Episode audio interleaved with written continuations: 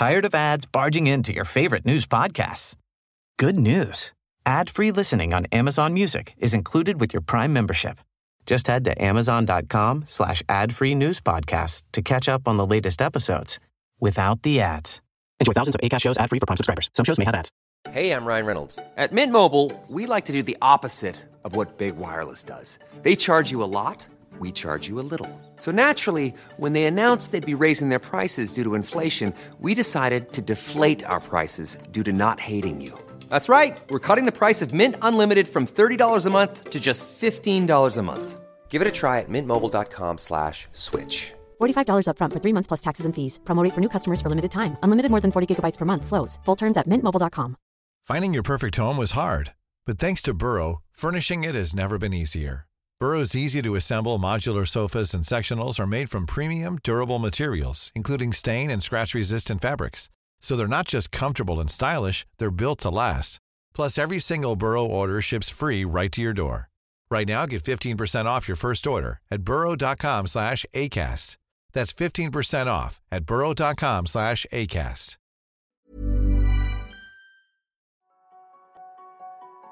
Juste un coup de pédale après l'autre, 20 heures par jour pendant 12 jours, pour parcourir 4900 km et boucler la Race Cross America. Drogué aux émotions, Arnaud Manzanini a supporté la torture du manque de sommeil et a fait voler en éclats ses croyances limitantes pour traverser un continent entier. Cet exploit a changé sa vie, tant dans la résilience de son mental que dans sa détermination à suivre son instinct. Désormais, il a transformé sa passion en métier, notamment avec le podcast Ultra Talk dédié à ces sportifs qui repoussent les frontières du possible, ou avec la création de Race Cross France. Dans cet épisode, il partage avec moi ses outils pour survivre aux extrêmes, mais aussi son mindset pour une vie authentiquement riche. Une belle histoire, puissante et inspirante. Bienvenue sur Limitless Project. Je suis David Nicolas, start athlète, père de famille et explorateur du potentiel humain. Belle écoute Bonjour Arnaud Bonjour David Écoute, je démarre toujours ces podcasts par un petit euh, check-in, un tour d'inclusion. Tu me racontes un petit peu l'énergie avec laquelle tu viens ce matin pour enregistrer avec moi. Bah, écoute, j'ai plutôt une bonne énergie ce matin. J'ai plutôt une bonne énergie. Euh, c'est un mois assez, euh, assez chargé sur ce mois de novembre pour, pour mes activités, mais il y a plutôt des choses qui sont en train de se mettre en place de manière positive. Donc on va dire que ce matin, j'ai plutôt une énergie assez positive. Cool, j'adore les gens enthousiastes. Je te remercie pour l'invitation. C'est très gentil. Ben, écoute, c'est un honneur de te recevoir sur, euh, sur Limitless.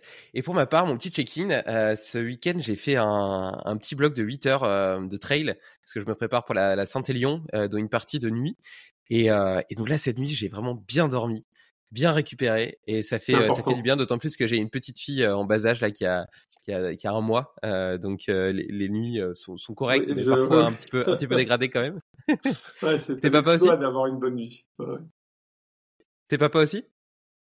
Oui, tout à fait. Donc je comprends parfaitement. Euh, je suis passé par là. Donc je comprends parfaitement, euh, parfaitement euh, les, les, nuits qui sont très très courtes, le manque de sommeil et, le sommeil est, bah, c'est un élément déterminant hein, pour pour la, ne serait-ce que la, prise la prise de décision, hein, pas forcément pour la performance sportive, mais ne serait-ce que pour la prise de décision dans les décisions du quotidien.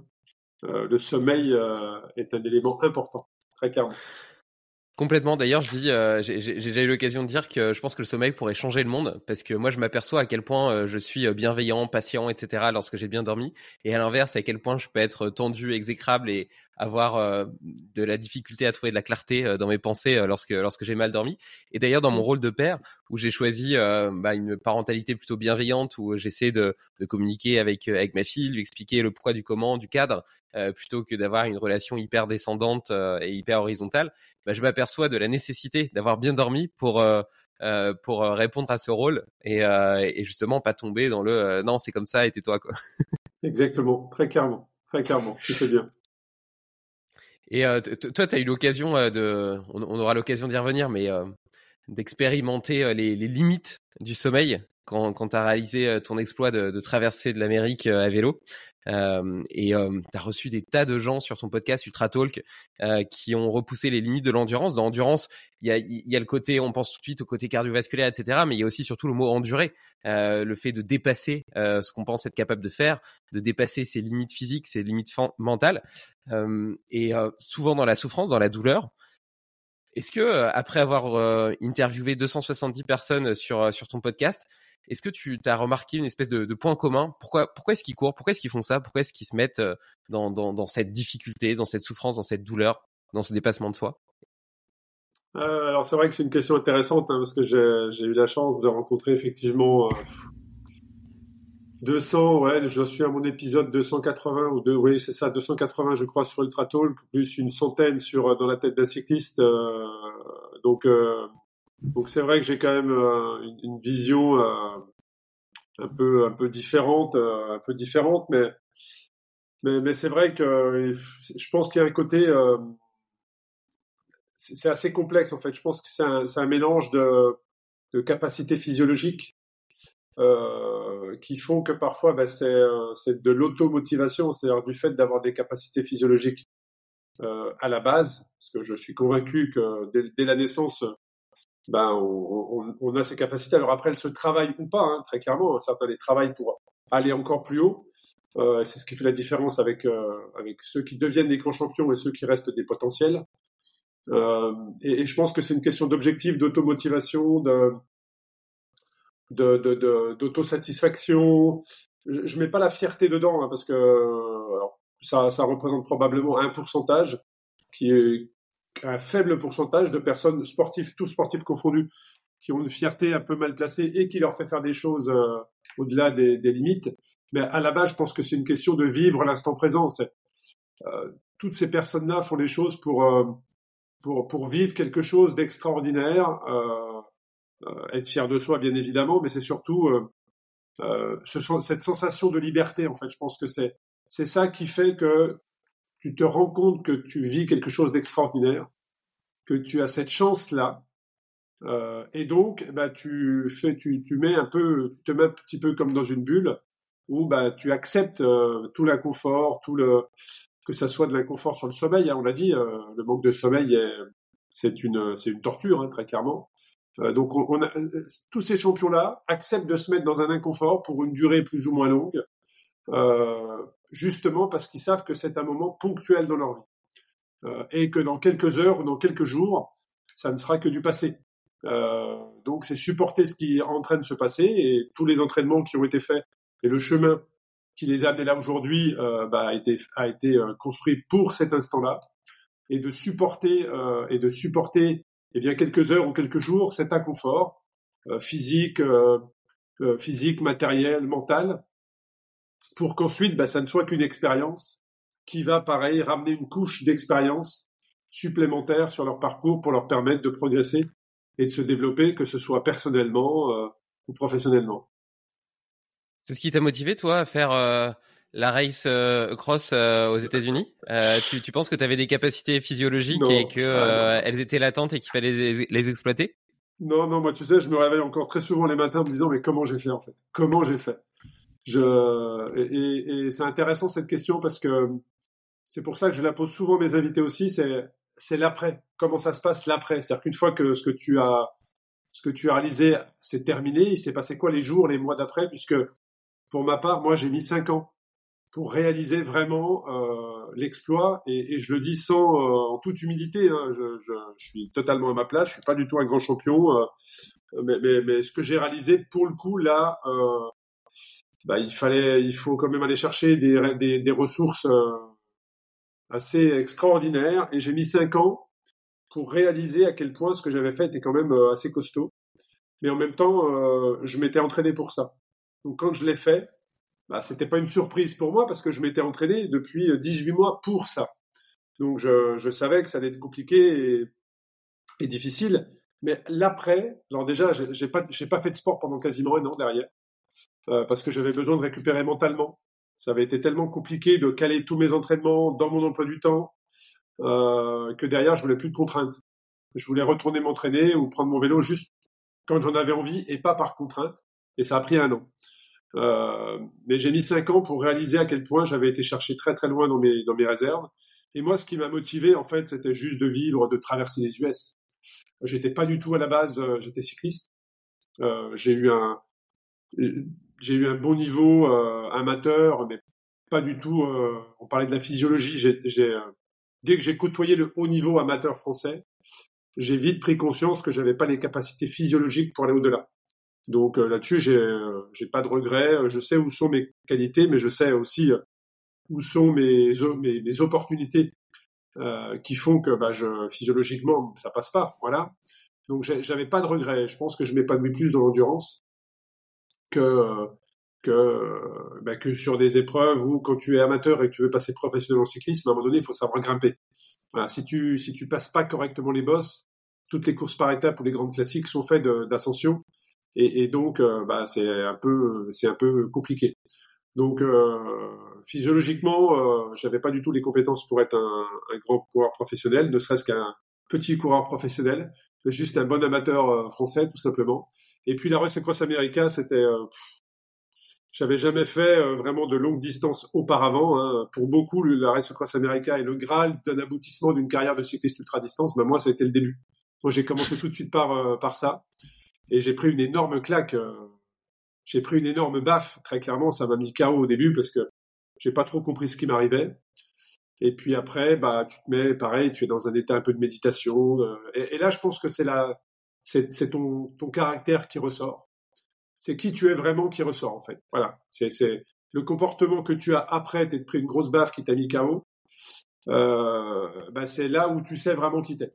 Et ça, pour le coup, ça te marque. Euh, en tout cas, je parle pour moi, hein, pour ce qui me concerne, moi, ça a changé ma, ma, vision de la vie. Et alors, je savais pas vraiment ce que je voulais faire, mais je savais ce que je ne voulais plus faire derrière. Et, ça a vraiment orienté toutes mes décisions, euh, toutes mes décisions à, venir, qu'elles soient professionnelles, personnelles. Ce moment-là été très très marquant pour moi. Euh, et même encore maintenant, tu vois, quand j'ai des quand j'ai des challenges euh, ou des, conférences à donner ou des prises de parole, et je, je stresse forcément, hein, je stresse parce que c'est des moments importants. Je repense à ces moments-là en me disant attends, prends un petit peu de hauteur, prends un petit peu de recul, regarde ce que tu as réalisé. Euh, donc c'est peut-être pas dans le même contexte, mais si tu étais capable de réaliser cette chose-là, de t'adapter et de réussir, tu, tu, sauras trouver les clés. Donc c'est aussi apprendre à se faire confiance parce que quand on fait la Race Cross America, ben, on est capable de, de, d'envisager ce qui va se passer les 24 premières heures, 36 heures, mais derrière c'est le grand saut. Tu sais pas ce qui va t'arriver. Et donc, il ben, faudra trouver les clés. Par contre, ce, que, qui, ce qui est certain, c'est qu'il faudra trouver des ressources. Et, et, et euh, il est entouré d'une formidable équipe euh, à deux reprises. Euh, j'ai trouvé les clés sur le vélo et une troisième fois, j'ai été manager d'un team et on a réussi à, à battre le record d'une équipe euh, de deux et on a traversé les US en six jours. Euh, donc, euh, 5000 bornes en six jours, c'est quand même assez incroyable, mais on l'a fait. Donc, voilà, la Race Cross America, c'était beaucoup d'insouciance, parce que je savais pas où j'allais. Mais par contre, euh, ça transforme une, euh, une personne, et là je parle pour toutes les épreuves d'ultra, hein. je parle pas que pour mon expérience personnelle. C'est ce que j'ai pu voir aussi à travers tous les invités que j'ai pu avoir, c'est que ces moments-là te font grandir. Voilà. Pareil, pareil, hein, c'est en toute humilité. Mais ces, moments-là rajoutent une couche d'expérience et te font être à la fin une personne différente, que ce soit sur 24 heures ou, euh, ou 11 jours. Mais tu ressors pas intact mentalement euh, de ces épreuves-là. Après, derrière, la clé, c'est qu'est-ce que tu en fais? Voilà. C'est qu'est-ce que tu fais de ça? C'est comment tu t'en sers pour devenir meilleur? C'est la grande question. je suis, euh, je suis tout à fait d'accord avec toi. À, mon petit niveau, j'ai eu des expériences en alpinisme, en trail, euh, Spartan Ultra, etc. Et euh, alors que euh, j'étais pas du tout prédestiné moi pour le coup tu vois j'ai aucune capacité physiologique euh, inhérente de base euh, j'ai arrêté j'ai eu une vie euh, remplie d'excès euh, pendant tout un moment où je faisais pas de sport. Et, euh, et, et, donc plein de croyances limitantes aussi. Et donc ce que je suis capable de faire aujourd'hui me m'impressionne par rapport à ma baseline et mon référentiel. Mais surtout par biais de contraste le fait d'aller dans justement dans l'endurance, dans le fait d'endurer, euh, de dépasser ses limites physiques, euh, mentales, mais aussi potentiellement se confronter à la peur. Euh, tu vois, j'ai vraiment compris ce qu'était la peur, la peur de mourir euh, en faisant de l'alpinisme. Et euh, je trouve que ça remet très fortement en perspective tout ce qui se passe dans ta vie. Qu'est-ce qui est important, qu'est-ce qui l'est pas? Euh, tu vois, j'ai l'impression qu'on peut facilement euh, tomber dans, dans, dans, enfin, trouver plein de petites sources de stress. Moi, je suis entrepreneur et des problèmes, j'en ai à gérer tous les jours. Mais en fait, en perspective, comparé aux choses qui sont réellement essentielles, c'est-à-dire ta, vie à toi, ta famille, les gens que t'aimes, tes, tes enfants, tout ça, c'est rien, tu vois. Et donc, je trouve que ça te donne, outre, comme tu le disais, le référentiel de dire j'ai été capable de dépasser ça, donc j'ai les ressources internes pour surmonter n'importe quoi. Euh, cette, ça a aussi tendance, enfin en tout cas pour moi, à me dire rien n'est grave. Enfin rien n'est grave comparé à l'essentiel. Oui, on, aussi, on, se, met souvent nos propres barrières, hein, les croyances limitantes, c'est le syndrome de l'imposteur. Ça, c'est vraiment des discours internes avec notre petite voix intérieure qui sont, bah, je pense qu'on les a. on, a toujours ce dialogue avec nous-mêmes très clairement, mais après, il faut savoir, il faut savoir le capter, il faut savoir l'écouter, il faut savoir le contrer, parce que le cerveau est, c'est une machine assez complexe et, euh, très, très maligne. Et, il y a toujours ce discours entre les deux petites voix intérieures, hein, celle qui a envie de te pousser, mais celle qui a envie aussi de te dire, ah, faut arrêter, c'est trop dur, arrête. Puis tu as la petite voix qui reprend le dessus en disant, non, non, il faut que je continue. Et puis voilà, donc c'est un dialogue euh, qu'il faut apprendre à maîtriser, très clairement. Ouais, mais tu vois, par rapport à ce dialogue-là, euh, on parle souvent de musculation, d'entraînement euh, pour les muscles, même si la préparation mentale aujourd'hui est un peu plus en vogue, on voit quand même pas ces capacités comme des choses qui se qui se testent, qui s'entraînent et qui se renforcent. Or, moi, j'ai vraiment la sensation que, à force de, de, jouer sur les limites de ce combat interne, comme tu l'exprimais si bien, euh, et ben petit à petit tu renforces cette résilience, cette ténacité, cette capacité à te dépasser, aller toujours plus loin. Et tu vois, c'est un peu l'histoire de la première fois que tu cours un kilomètre, euh, tu, tu craches tes poumons, t'es fatigué, etc. Et tu te dis mais comment des gens arrivent à en courir 44 Et puis après euh, quelques mois, bah, au final, tu arrives à en courir 10. C'était c'est juste ton entraînement euh, classique de base euh, hebdomadaire, ton, ton petit running de décrassage quoi. Et donc l'homme est vraiment adaptivore. Quoi sur les États-Unis euh, et on me le demande aussi sur Race Cross France en me disant mais comment est-ce qu'on s'entraîne pour ce type d'épreuve en fait? Comment est-ce qu'on s'entraîne? Et en fait, moi la réponse que l'on m'a faite euh, bah, il y a dix ans maintenant et la réponse que je donne du coup parce que c'est la c'est la vraie c'est la vérité, c'est la, meilleure préparation est de la faire une fois en fait. La meilleure préparation, la meilleure euh, préparation, c'est de le faire une fois. Parce que ce, ce genre d'épreuve d'ultra, alors je parle vraiment d'ultra, moi tu vois les États-Unis c'était 5000 bornes ou même la RAF la Race Cross France est 2500 bornes. Euh, tu peux pas t'entraîner en fait. Tu peux pas t'entraîner, c'est trop complexe. Donc la meilleure expérience et la meilleure préparation, c'est de la faire une fois. Et une fois que tu l'as fait une fois, tu sais beaucoup plus de choses et forcément, bah, derrière, euh, tu t'adaptes, tu modifies. En tout cas, tu sais où tu vas. Et, quand tu fais du dos, savoir où tu mets les pieds, où tu mets tes roues, euh, c'est quand même un gros gros avantage, ne serait-ce que, euh, on l'a dit, mentalement, très clairement. Je, reviendrai de toute façon sur toutes les externalités positives que cet exploit a eu euh, et a infléchi dans le cours de ta vie. Mais puisque tu parles de la préparation, je pense que c'est une bonne occasion d'y rentrer. tu l'as dit, donc c'est 5000 km à courir, enfin à rouler plutôt en 12 jours, donc ça fait 400 km par jour. Euh, tu disais que j'ai vu sur une vidéo que tu que tu euh, roulais 20 heures par jour, donc ça te laisse euh, moins de 4 heures pour dormir, 16 000 calories brûlées. Enfin, c'est des des chiffres euh, qui font penser au vent des globes ou à ce genre de choses quoi. Et une optimisation que ce soit d'un point de vue nutrition, d'un point de vue sommeil et d'un point de vue physique évidemment et mental. hyper hyper large. pendant ces 18 mois justement, comment comment est-ce que tu t'es préparé? Est-ce que tu, tu, travaillais ou tu t'es consacré uniquement à ça? Non, non, je travaillais. Tu travaillais en plus à, cette époque, je bossais euh, 8 heures debout. Euh, enfin, j'étais vraiment, je bossais en Apple Store.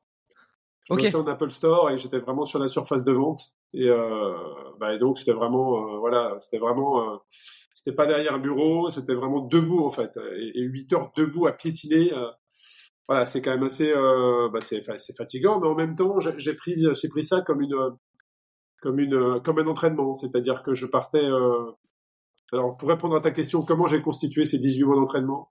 Pas ces 18 mois de préparation, il y a déjà eu, on va dire, sur ces 18 mois, 12 mois de préparation du projet, tout en continuant à avoir une base d'entraînement physique. Et quand tu montes ce genre de projet où c'est des budgets à 45 000, 50 000 euros, euh, parce qu'il faut que tu emmènes 8 à 9 personnes avec toi pour euh, t'encadrer en, en tant qu'équipier, bah, le, le, plus gros budget, c'est les billets d'avion. Et comme tu n'as aucune référence, euh, bah, tu trouves pas de partenaire comme ça facilement. Donc, bah, tu vas chercher dans tes réseaux euh, perso. Les grandes marques, euh, les grandes marques, euh, bah, te connaissent pas. Euh, donc, bah, tu peux pas avoir de budget. Donc, tu vas chercher dans tes contacts perso qui te renvoient d'un contact à un autre. Et pendant 12 mois, ça a été ça. Donc, tu apprends à gérer la frustration. Donc, c'est déjà être au départ d'une telle épreuve, c'est déjà une victoire. Parce que ça veut dire que tu as réussi à convaincre des gens qui t'ont fait confiance et qui t'ont permis de réunir un budget aussi important. Euh, et donc, c'est aussi de la motivation parce que tu sais que tu n'auras pas 50 000 occasions de le faire et que tu n'en auras qu'une, donc il ne faut pas la rater. Donc, ça aussi, c'est de la prépa mentale et de la motivation. Donc, pendant 12 mois, eh ben, tu prépares ton projet, tu constitues ton équipe euh, dans laquelle il faut euh, chercher les bonnes compétences. Ça aussi, c'est l'expérience. Les bonnes personnes au bon endroit, disponibles au bon moment, avec les bonnes mentalités, qui sont capables de s'entendre les unes avec les autres pendant 12 jours dans un camping-car qui n'arrête pas. Euh, donc voilà, toutes ces, toutes ces, tous ces points-là ont été euh, bah, 12 mois de préparation de projet pour ne rien laisser au hasard être le plus compétitif possible. Et puis ensuite, bah, les, les sept derniers mois, on va dire, avant le départ, là, pour le coup, je me suis vraiment focus sur mon entraînement physique où j'ai euh, passé la main sur tout ce qui est logistique opérationnelle à mon chef d'équipe. Et là, je me suis focus sur l'entraînement et je ne me suis fait aucun cadeau. Comme, quand je dis je me suis fait aucun cadeau, c'est que j'avais eu la chance de la faire deux ans auparavant en équipe de deux. Donc je savais où j'allais, et, là j'avais vraiment souffert. Donc je, je, savais où je mettais les pieds, et donc bah, je ne me suis fait aucun cadeau. Et se faire aucun cadeau, bah, c'est, aller s'entraîner à 5 heures du matin quand tu embauches à 9 heures, et c'est de reprendre le vélo derrière, euh, c'est d'avoir de la privation de sommeil, et, en, fait c'est de prendre tous les inconforts physiques, euh, mentaux, tout ce que tu veux, tout ce qui est inconfort, de le prendre comme une occasion de t'entraîner. Euh, en se disant, bah, le jour où tu seras en difficulté, tu te remercieras toi-même d'avoir euh, bah, d'avoir été si loin dans ta préparation. Et c'est comme ça que j'ai constitué ma prépa, en ne faisant aucun cadeau. Et, euh, et j'ai été au départ très clairement dans la meilleure forme que je pouvais être. Hein. J'étais préparé, j'étais motivé. Et puis après, bah, comme tu l'as dit, hein, quand tu pars pour 5000 km, euh, tu comptes pas les kilomètres tous les jours, hein, parce que sinon, euh, tu te dis, euh, il me reste 3000 bornes, il me reste 4000 bornes, il me reste 2000 bornes. Et, là, tu gamberges dans ta tête. Donc, je m'étais fixé quatre sous-objectifs. Et, bah, tu vas pointer un objectif après l'autre. Et, moi, mon objectif n'était pas de performer. Hein. Ça aussi, c'est important quand au départ d'une épreuve comme ça. C'est, c'est pourquoi, pourquoi tu es au départ en fait? Est-ce que c'est pour performer? Ou est-ce que c'est juste pour être finisher? Et la, stratégie elle est totalement différente si tu veux être euh, sur le podium ou si tu veux être finisher. Et, moi, comme je n'avais jamais fait 5000 km en vélo, en moins de 12 jours, je, savais où je mettais les pieds parce que je l'avais fait deux ans auparavant en équipe de deux. Et vraiment, vraiment, j'avais vraiment, vraiment souffert. Euh, je voulais juste être finisher parce que je savais que c'était déjà un exploit. Euh, donc, avec le recul, bien évidemment, c'est facile maintenant de dire j'aurais su, je serais parti plus vite parce que je suis parti très lentement très très lentement et jusqu'au jusqu'au Kansas, c'est-à-dire milieu des États-Unis, j'ai vraiment été sur la retenue et j'ai vraiment lâché les chevaux à partir du à partir du Kansas. Euh, et avec le recul, je suis parti beaucoup trop lentement parce que j'aurais pu faire une performance beaucoup plus importante. Mais ça, c'est avec le recul et la connaissance de, de, mon, de mon potentiel. Mais, euh, mais c'est comme ça que j'ai préparé euh, avec une partie vraiment focus sur l'orga, la logistique et une, euh, on va dire deux tiers et le dernier tiers a vraiment été focus sur ma préparation physique en me faisant euh, aucun cadeau et toutes les occasions d'inconfort étaient pour moi une, euh, une préparation. Et au final, tu as découvert euh, dans ce, dans ce processus-là le, métier d'entrepreneur parce que quelque part, aller chercher des financiers, fédérer une équipe, monter un projet comme ça, c'est monter une entreprise, c'est être un chef d'orchestre. Et, et donc, c'est peut-être ce qui a ce qui t'a donné un asset supplémentaire euh, pour, euh, pour le, la suite euh, de, de, ta, de, de, ton aventure professionnelle, puisqu'après, j'ai vu que tu avais créé des boîtes, que tu avais importé notamment la Race Cross en France, etc., que tu avais eu plusieurs projets de ce type. clairement, euh, si tu montes ce projet-là, il faut avoir l'esprit d'entrepreneur. C'est c'est comme monter une petite entreprise. Il hein. faut que tu fasses ton BP, il faut que tu fasses ton BP, il faut que tu fasses tes comptes, que tu fasses tes budgets, que tu saches précisément combien tu vas dépenser d'alimentation pour toi et pour ton équipe par jour parce que sinon tu vas droit dans le mur et ton équipe se retrouve au milieu des États-Unis à, à plus rien avoir à manger. Donc si ton équipe ne mange pas, elle n'est pas performante. Si elle n'est pas performante, elle peut pas t'accompagner et te suivre à 12 à l'heure la nuit, euh, ce qui est obligatoire dans cette épreuve. Et là, tout s'arrête. Donc euh, oui, oui, c'est avoir l'esprit d'entrepreneur et effectivement derrière, bah, ça a changé beaucoup de choses parce que ce fil conducteur qu'est le cyclisme est devenu vraiment euh, un non pas un petit fil conducteur, mais vraiment un gros trait dans ma vie. Euh, et aujourd'hui, bah, c'est au centre. Hein. le, le, sport, le cyclisme de, manière plus précise, ben voilà, est au centre, est au centre de toutes mes activités, alors qu'avant c'était juste une passion et un loisir. Et tu disais que tu t'entraînais euh, dès le matin euh, à 5 heures du mat euh, avant d'aller bosser, puis après tu avais toute ta journée de boulot, tu repartais le soir. Je sais pas si tu avais déjà une vie de famille ou une, une compagne à cette époque, mais on imagine à quel point ça peut être demanding en termes de, de volume horaire, surtout avec un boulot. c'est bien, je pense, de se mettre dans l'inconfort, et puis on entraîne ce, dont on parlait tout à l'heure, cette, cette ténacité, cette résilience, le muscle mental autant que le corps. Mais pour autant, la frontière est potentiellement ténue entre entre l'entraînement, la préparation et la difficulté et surentraînement et, et, euh, le fait de ne de, de, de, pas être capable de, de, surcompenser et de récupérer bah, Écoute, très clairement, c'est un deal. Alors là aussi, c'est important. J'étais, euh, j'avais une, petite fille en bas âge. Euh, et, c'est un deal que tu fais en famille. C'est-à-dire quand tu te lances dans, ce genre de projet, on parlait de, aussi l'esprit d'entrepreneur. Donc ça, certes, il faut avoir l'esprit d'entrepreneur, mais il faut aussi que ça soit très très clair au niveau de la famille euh, et qu'il n'y ait pas de non-dit. Sinon, très clairement, ça, explose en vol. Ça demande tellement d'entraînement. Tu t'entraînes comme un professionnel. Hein. Moi, je regardais mes, kilomètres, euh, mes heures de sel.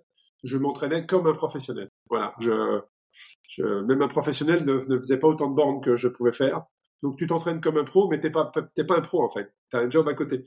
Donc, euh, si tu comptes les heures euh, que tu consacres à ce projet plus tes heures au travail, bah, très clairement, t'es quasiment pas chez toi ou très peu, ou quand il y es, bah, tu dors parce que tu es, épuisé.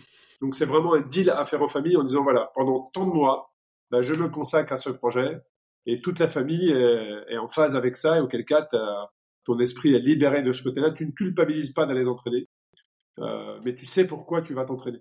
Donc ça, ça c'est un point très important, et si ça, ça n'est pas validé dès le départ, c'est pour ça, moi j'ai eu l'occasion de coacher, euh, de coacher des personnes qui se lançaient dans ce genre de projet, notamment les États-Unis, c'est une des premières questions que je posais à la personne, c'est est-ce que familial, au niveau familial, tout est validé? Est-ce que c'est clair? Est-ce que c'est est-ce que carré? Est-ce que est-ce que la famille valide le projet? Sinon ça ça fonctionne pas, ça fonctionne pas. C'est marrant parce que je fais encore un parallèle avec l'entrepreneuriat. Euh, j'accompagne, enfin j'aide parfois, je réponds à des questions euh, où j'aide des, des, jeunes entrepreneurs parfois qui, qui veulent se lancer. Et, euh, et je dis euh, que euh, monter une boîte, euh, c'est avoir un cinquième membre de ta famille. Donc même si c'est ton idée, que c'est toi qui portes le projet, eh ben ça doit être une aventure commune et que l'ensemble des gens avec qui tu vis doivent être prêts à, y participer. parce qu'il y aura potentiellement des, concessions à faire, que ce soit en termes de temps dispo, les premiers mois, les premières semaines, en termes financiers, parce que ça peut être un risque, etc. Et, et, puis même en termes de charge mentale, parce que tout de suite, ça occupe potentiellement beaucoup de place dans les conversations, ça demande beaucoup de soutien. Euh, donc euh, c'est assez marrant, je trouve, tous ces parallèles qu'on peut faire entre le sport de haut niveau ou en tout cas le, le sport euh, qui cherche à se, à se, dépasser parce que quelque part tu disais que ton objectif c'était surtout d'être finisher, mais être finisher de quelque chose comme ça, c'est déjà un exploit, surtout pour le commun des mortels. Euh, peut-être que pour certains extraterriens, comme dirait mon, mon pote Berthe, euh, c'est quelque chose de faisable, mais pour le commun des mortels, euh, faire 5000 km en 12 jours, c'est complètement incroyable. Et d'ailleurs, je reviens sur cette, sur cette question de sommeil. peut-être que le fait d'avoir un enfant en bas âge à ce moment-là t'a entraîné à fragmenter ton sommeil et à être capable de, de, justement de faire régulièrement des siestes, etc. Comment est-ce que tu t'es préparé un petit peu à dormir trois heures par jour euh, donc je sais pas, c'était trois heures en bloc ou c'était plusieurs siestes de 15 minutes au cours de la journée? Comment est-ce que tu t'es entraîné à ça?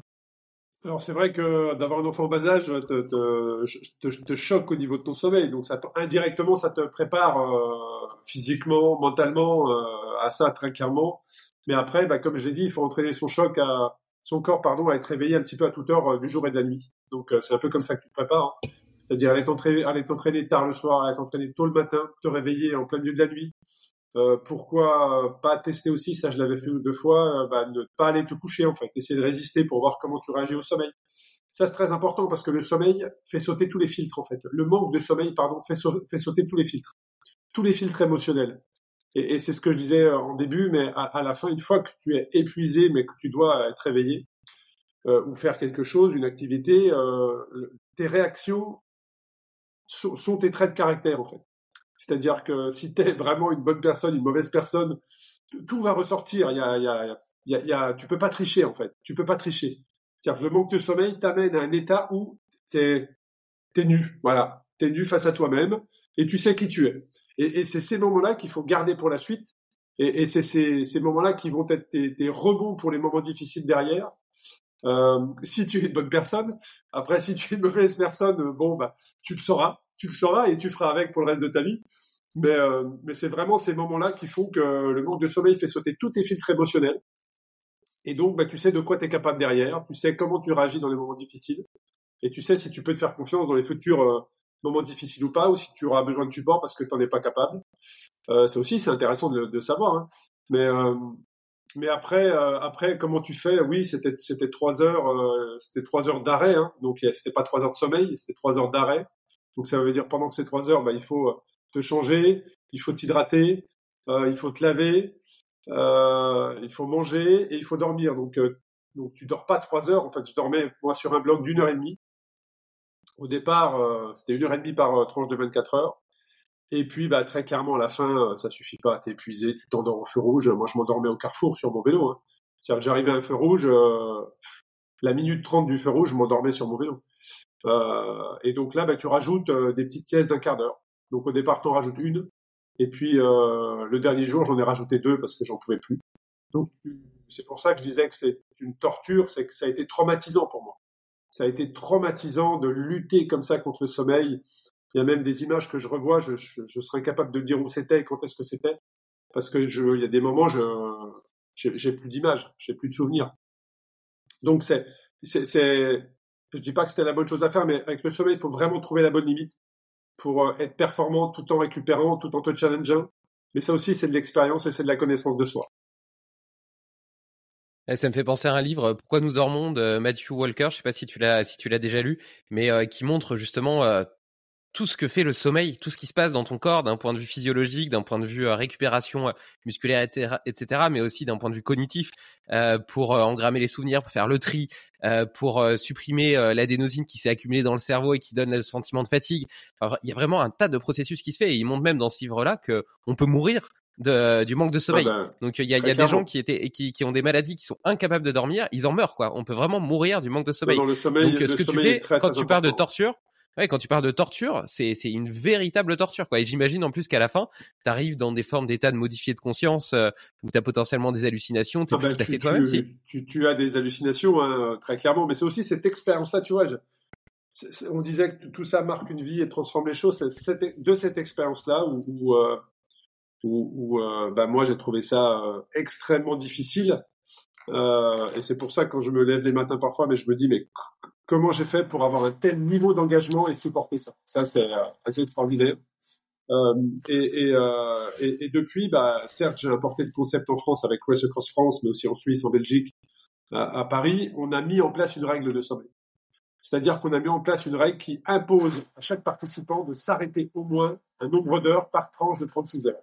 Parce que, parce qu'on sait, parce que je sais par expérience que tu es plus lucide. Tu ne prends pas les bonnes décisions. Tu as des hallucinations tu peux t'endormir sur ton vélo. Et donc, tu te mets en danger.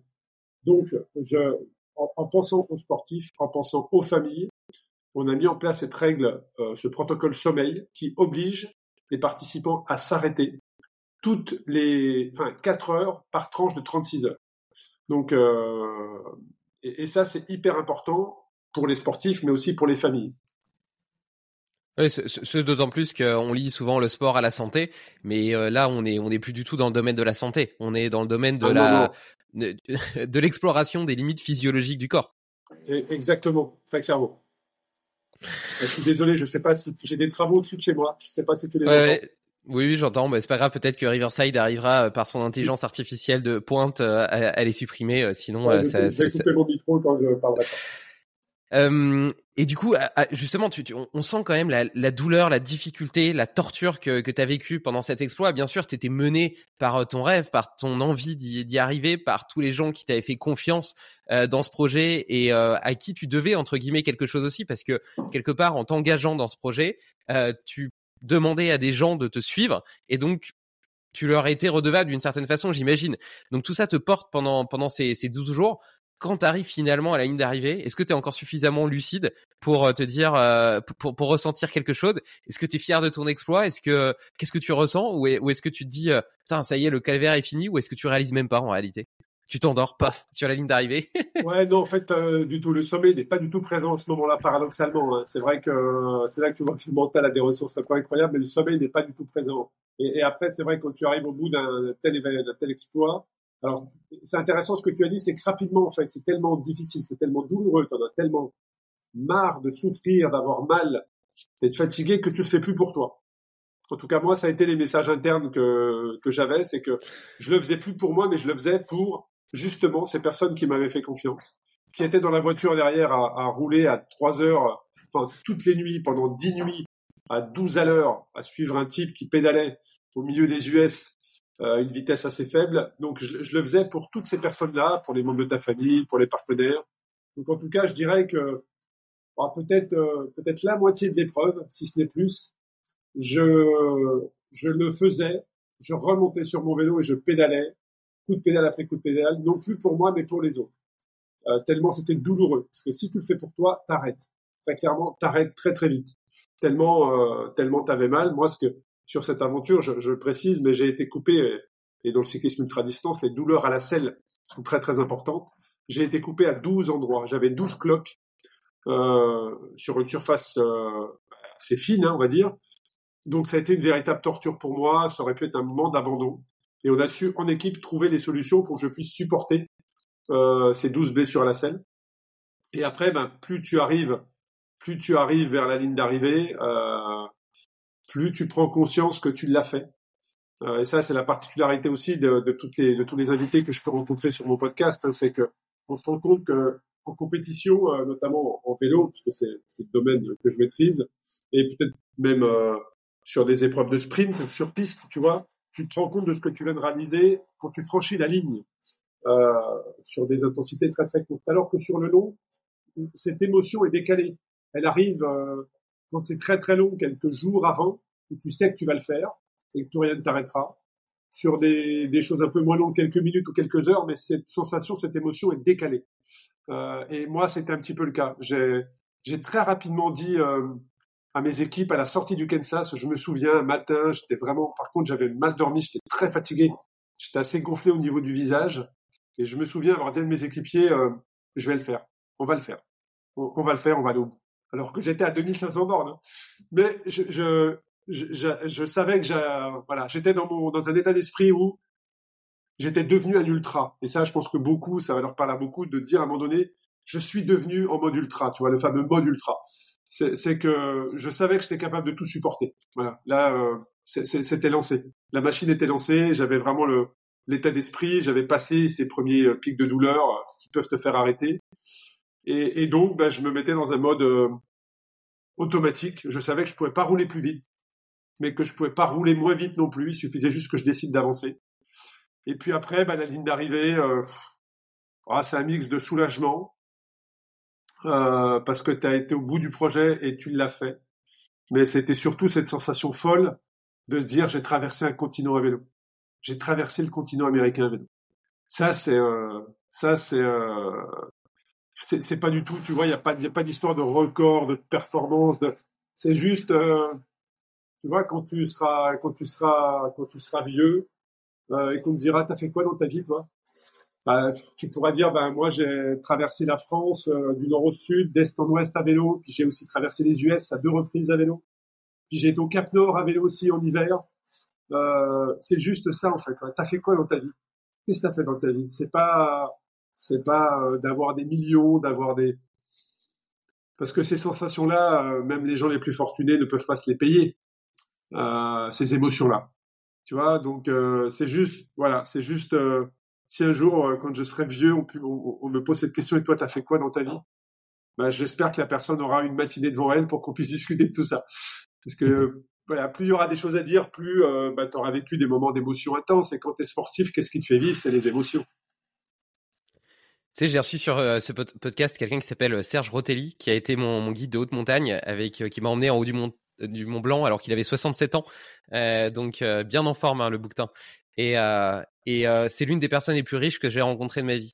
Alors qu'il est même pas propriétaire de sa maison. Il a aucune économie, mais il a fait le tour du monde en courant, euh, un marathon par jour pendant cinq ans, et puis après il a recontinué. En gros, il a mis dix ans. Il a fait, euh, je sais plus, 50 000 kilomètres comme ça en courant, un marathon par jour avec sa femme qui le suivait en scooter derrière et en s'arrêtant dans les cafés et trucs, etc. Et, et il a une vie incroyable. Et tu vois ses yeux qui pétillent cette euh, cette force tu vois cette euh, cette tu vois j'ai souvent raconté cette histoire mais c'est parce qu'elle m'a vraiment marqué. Quand on redescendait du Mont Blanc on a été dans le restaurant où sa femme est serveuse et euh, enfin sa, sa compagne.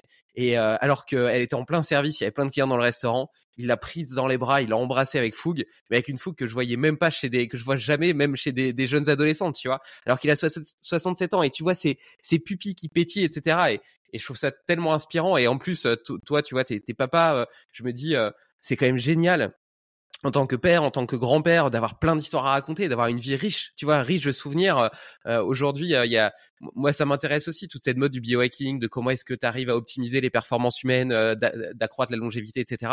Je trouve ça intéressant d'un point de vue conceptuel. Et pour autant, parfois, je trouve que ça t'éloigne de, de l'intensité de la vie. Et avoir une vie hyper longue, mais pauvre de souvenirs, c'est quand même euh, c'est quand même dommage. Je pense que je préfère vivre 80 ans avec des journées qui comptent double que en vivre 120 avec euh, des, des journées mornes.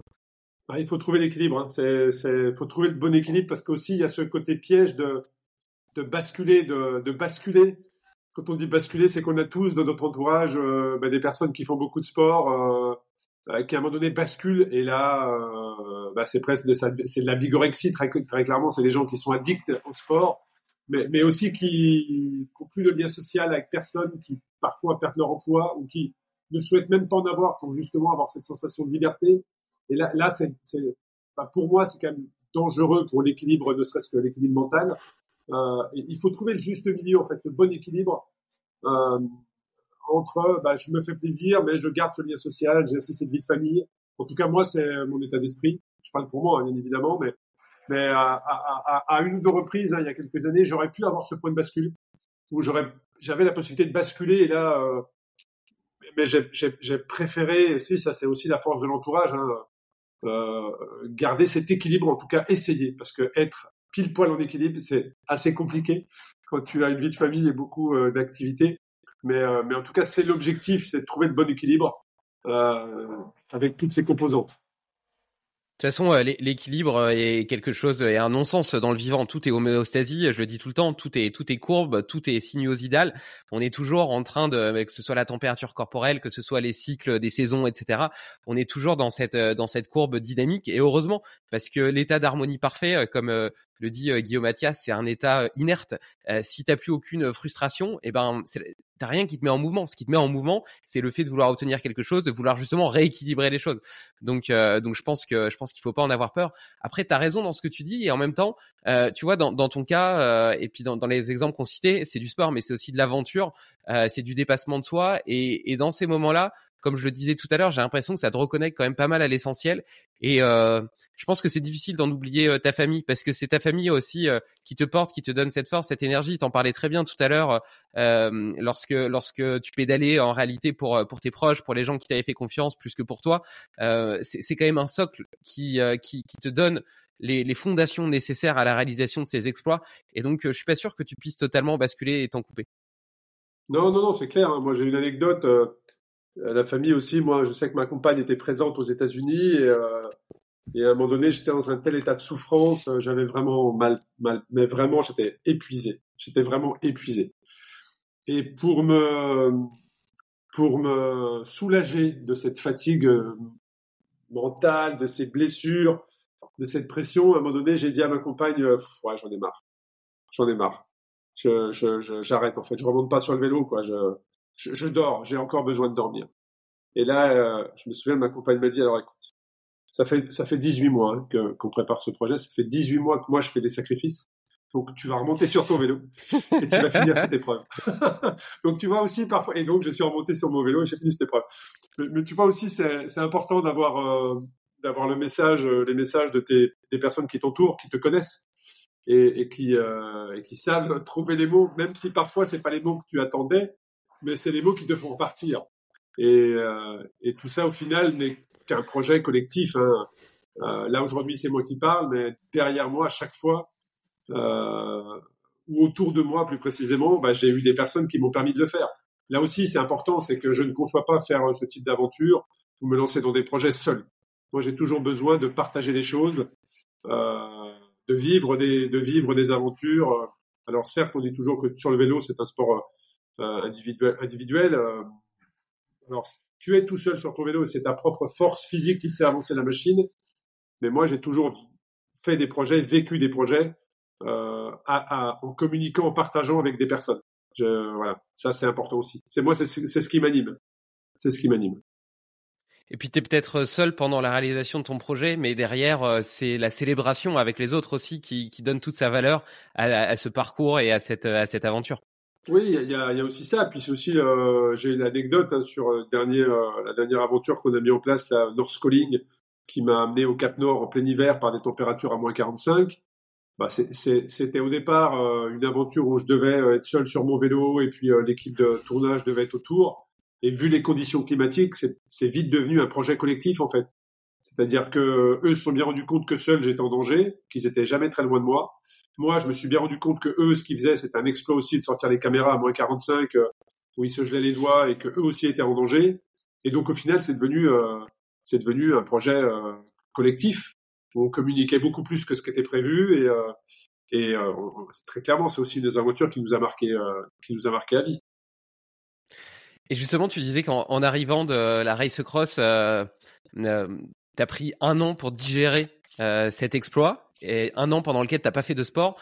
Qu'est-ce que qu'est-ce que tu fais après? En gros, est-ce que tu, je, sais un petit peu parce que je vois la, suite de ton histoire, mais ça m'intéresse de voir comment est-ce que ça s'est construit dans ta tête. Est-ce que tu te dis, ok, euh, j'ai réalisé un exploit, maintenant je vais essayer d'en relever d'autres et toujours plus grands, ou bien est-ce que tu dis, euh, je l'ai fait, c'était horrible, j'ai vécu une torture, je sais qu'aujourd'hui je suis infiniment plus fort qu'avant de partir.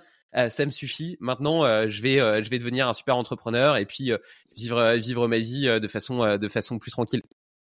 Alors en fait, en fait, c'est ce que je dis souvent aussi avec mes invités, c'est que le, quand tu fais ce genre d'aventure, le café d'après n'est jamais le même. Alors moi, j'aime bien boire un bon café, comme beaucoup, hein, mais, mais quand tu fais ce genre d'aventure, le café d'après sur une terrasse ensoleillée avec un ami n'est pas le même euh, qu'avant l'aventure, parce que tu profites différemment des choses. Euh, tu as une conscience différente des choses. Euh, et, et, et c'est ça, je trouve, qui te relie, euh, qui t'apporte beaucoup d'humilité. Euh, ou quelque part, on n'est que de passage hein, sur cette terre. C'est ça aussi qu'il faut garder à l'esprit. Hein, c'est que c'est pour ça que je te dis, mais quand on te pose la question, euh, et toi, t'as fait quoi dans ta vie? C'est ça, c'est qu'est-ce que tu veux vivre en fait? Tu veux vivre quoi? Comment tu as envie de manager ta vie en fait? Et, et c'est, en tout cas, moi, la question que je me pose assez souvent, c'est quelle émotion tu veux vivre? Voilà, cette année, euh, on est en décembre, on est en janvier, on se lance dans une nouvelle année. Comment tu veux vivre quoi cette année?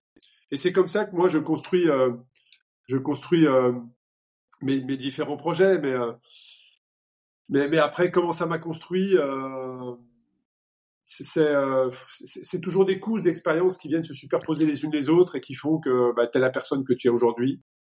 Si tu es là aujourd'hui, c'est qu'il n'y a pas vraiment de hasard. Tu as construit tout un parcours qui t'a amené à être là où, tu es, mais et après, voilà, c'est une question d'état d'esprit, de, de, de, mindset, en fait. De mindset euh, qui évolue au fur et à mesure du temps. Mais au départ, j'avais pas vraiment cette envie de dire, bon, allez, maintenant je deviens entrepreneur. Euh, non, non, je pense que j'avais juste. Je, me suis dit, voilà, c'est ce que je t'ai dit tout à l'heure, c'est tu fais quoi de ça, en fait? Voilà, euh, tu, fais quoi de, de, ce que, de ce que tu as fait là? Euh, T'en fais quoi? Alors il y a plein d'options derrière, effectivement, comme tu l'as dit, hein, je deviens entrepreneur, je révolutionne mon sport, euh, bah, j'arrête parce que c'est bon, je, l'ai fait, maintenant c'est terminé, j'ai fermé la porte, euh, bah, je, me, je, rentre dans une vie normale entre guillemets. Voilà, moi je me suis posé cette question qu'est-ce que tu fais de tout ça? Alors la réponse elle n'est pas immédiate, hein, parfois ça prend du temps, mais, mais en tout cas voilà, c'est comme ça que moi je, je me positionne. C'est à chaque fois euh, euh, et même parfois, hein, quand j'enregistre des épisodes de, de, de, podcast sur Ultra Talk avec des, des personnes qui, euh, qui sont incroyables, ça, ça remue, ça, ça bouge des lignes derrière. C'est-à-dire parfois, si je fais un enregistrement le matin, euh, toute la journée, euh, wow, ça, ça, secoue, tu vois. Et là aussi, tu te dis, bon, bah, je, fais quoi de ces émotions? En tout cas, moi, c'est mon fil conducteur. On, on me l'a souvent reproché, euh, comme quoi, bah, j'avais, je vivais trop sur les émotions et pas assez sur la raison. Écoute, c'est comme ça, c'est mon fil conducteur. Moi, c'est les émotions qui me nourrissent. C'est les émotions qui me nourrissent, c'est les échecs qui font que bah, parfois tu as une réussite. Euh, et, et, en tout cas, moi, voilà, c'est mon fonctionnement. C'est qu'est-ce que tu fais de ces émotions? C'est comment tu les transformes ou comment tu, les, tu leur permets de, de t'orienter ou de t'amener là où tu as envie d'aller. Voilà. Et après, bah, c'est un chemin qui se construit, fait d'échecs également, fait de frustration, fait de... Et après, avec de la résilience, euh, tu trouves la solution. Mais, euh, mais en tout cas, moi, c'est mon état d'esprit et c'est ce que je me dis après, euh, après les différentes aventures que j'ai pu faire ou même une rencontre qui a été marquante. C'est ok, tu fais quoi de ça? Qu'est-ce que t'en fais? Ça peut pas rester. Euh, tu peux pas le laisser dans un coin et te dire bon ben ça c'est fait, je passe à autre chose. Il faut utiliser, il faut utiliser les émotions, il faut utiliser les rencontres. Euh, je, là, je suis là, je suis pas du tout dans l'opportunisme. Je suis juste dans euh, qu'est-ce que tu fais de ça toi pour te te développer et être bien dans ta tête? Ouais, c'est c'est hyper inspirant et euh, j'y vois un parallèle malgré tout parce que euh, on a j'ai l'impression que tu es quand même assez intuitif euh, dans le sens où tu fais confiance au chemin et puis tu vois c'est un peu la même chose quand tu pars pour ta race cross, tu sais pas vraiment ce qui va se passer, tu peux pas le prévoir de toute façon, c'est pas possible de prévoir ce qui va se passer, comment est-ce que tu vas te sentir le lendemain. Le cerveau, il essaie toujours d'essayer de savoir ce qui va se passer après. Ça, c'est bloqué là intéressant. Excuse-moi, je, je, te coupe, mais c'est vachement intéressant ce que tu dis. C'est que ça aussi, tu vois, avec ces expériences, j'ai appris à écouter mes, ma petite voix intérieure. J'ai appris à écouter mon feeling. J'ai appris à écouter euh, mes intuitions, que ce soit dans les projets, mais aussi dans les rencontres avec les personnes. Quand on rencontre une personne, il y a des choses qui vibrent. Voilà, c'est, tu sais, le fameux euh, je la sens pas, tu vois, ou euh, à lui je le sens bien. Tu vois, c'est, ce genre de choses. Et, ça, avec le, avec, avec l'âge, avec l'expérience, avec le temps, j'ai appris à l'écouter et, et, à l'écouter non pas euh, ah ok d'accord ouais mais c'est pas grave on va quand même y aller parce que je suis contraint parce qu'il faut y aller parce non si je le sens pas j'y vais pas si je le sens allez bah alors là on avance et après on voit ce qui se passe derrière mais ça aussi tu vois avec les expériences et ça n'a j'allais dire ça n'a rien à voir mais si ça a forcément un lien mais disons que ça c'est pas du là on parle pas d'aventure on parle pas de c'est juste écouter écouter écouter tes émotions écouter la petite voix intérieure qui, qui, fait vibrer des choses en toi quand tu rencontres quelqu'un qui te dit je le sens ou je le sens pas. Euh, eh bien, avant, parfois, bah, il y a des personnes qui, euh, avec qui, bon, bah, tu sens que ça passe pas, mais bah, tu professionnellement, tu essaies de construire des choses. Au final, tu sais comment ça, dès le départ, tu sais comment ça va se terminer. Euh, donc ça, tu vois, avec des aventures sportives, euh, l'impact que ça a eu dans ma vie, c'est ça. C'est écouter les vibrations de ton corps, écouter cette petite voix intérieure et suivre ton feeling. Moi, je, je, voilà. Aujourd'hui, je travaille avec des, des actionnaires euh, euh, qui me connaissent parfaitement bien et, et je leur fais part euh, à chaque fois de, bah, de, de, mes intuitions, de mon feeling, et que ce soit sur les projets de Race Cross, Race Cross France et tout ce qu'on a développé, euh, bah, il y a aussi une grosse, grosse part de feeling, très clairement. Ça me parle, ça me parle énormément ce que tu dis là, et euh, parce que ça fait écho à mon parcours, notamment depuis que j'ai lancé Limitless, ce podcast, euh, parce que ça m'a amené à vivre des tas d'expériences qui ont changé justement cette connexion à mon intuition, à moi-même, à mon cœur. Et tu sais, moi j'ai toujours été entrepreneur euh, et donc très pragmatique, très cartésien.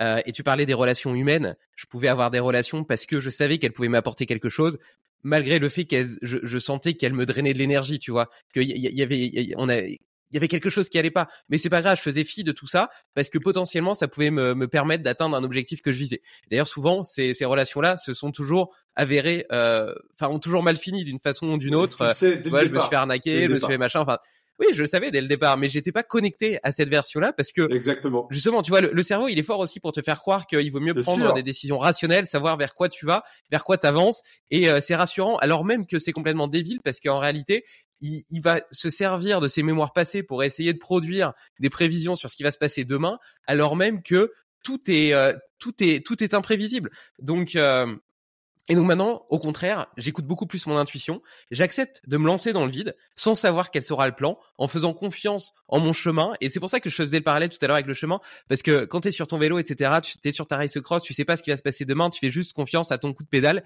Et un coup de pédale après un autre coup de pédale, bah, au bout d'un moment, t'avances et puis les, les, les, kilomètres avancent, avancent. Et puis au bout d'un moment, finalement, t'es arrivé presque, presque, presque par hasard. Non, j'exagère, mais tu, tu, tu, tu vois l'idée. Et, euh, tu sais, moi, je, euh, je, je, dis souvent, hein, je dis souvent aux personnes qui me posent la question, mais comment tu fais pour faire 400 bornes, 500 bornes par jour? Bah, je, ma réponse elle est simple. Je leur dis bah écoute c'est très simple. Tu, tu, tu, tu, te lèves le matin, tu pars à 7 heures du mat. Tu, tu pars au, lever du soleil. Tu prends euh, ton vélo l'été, euh, au mois de juin où tu as une forte luminosité, tu pars au lever du soleil et tu arrêtes au coucher du soleil. Ben, tu verras que peut-être tu auras même traversé le pays. Tu vois ce que je veux dire? C'est euh, pas plus compliqué que ça. Il faut juste à, son, à, sa vitesse, à son allure. Euh, chacun peut euh, parcourir des distances euh, bien au-delà de ce qu'ils avaient imaginé. Et ça aussi, c'est ce que je retire. C'est qu'est-ce qui fait généralement abandonner une personne dans une épreuve longue distance? Qu'est-ce qui fait abandonner une personne? C'est pas la distance, c'est la vitesse à laquelle il veut le parcourir. C'est-à-dire que tu prends un, trail ou, euh, ou, une épreuve de, vélo longue distance, toutes les personnes qui abandonnent, généralement, elles étaient, capables de le faire. Mais c'est juste qu'elles ont voulu aller au-delà de leurs limites. Elles ont voulu partir très très vite ou suivre quelqu'un ou ne pas se faire rattraper par quelqu'un. Ça les a mis physiquement dans le rouge et elles arrêtent. Alors que la distance, très clairement, sur un, autre rythme, elles auraient pu, euh, elles auraient pu très clairement faire, euh, faire l'épreuve. Donc ça aussi, c'est une expérience importante.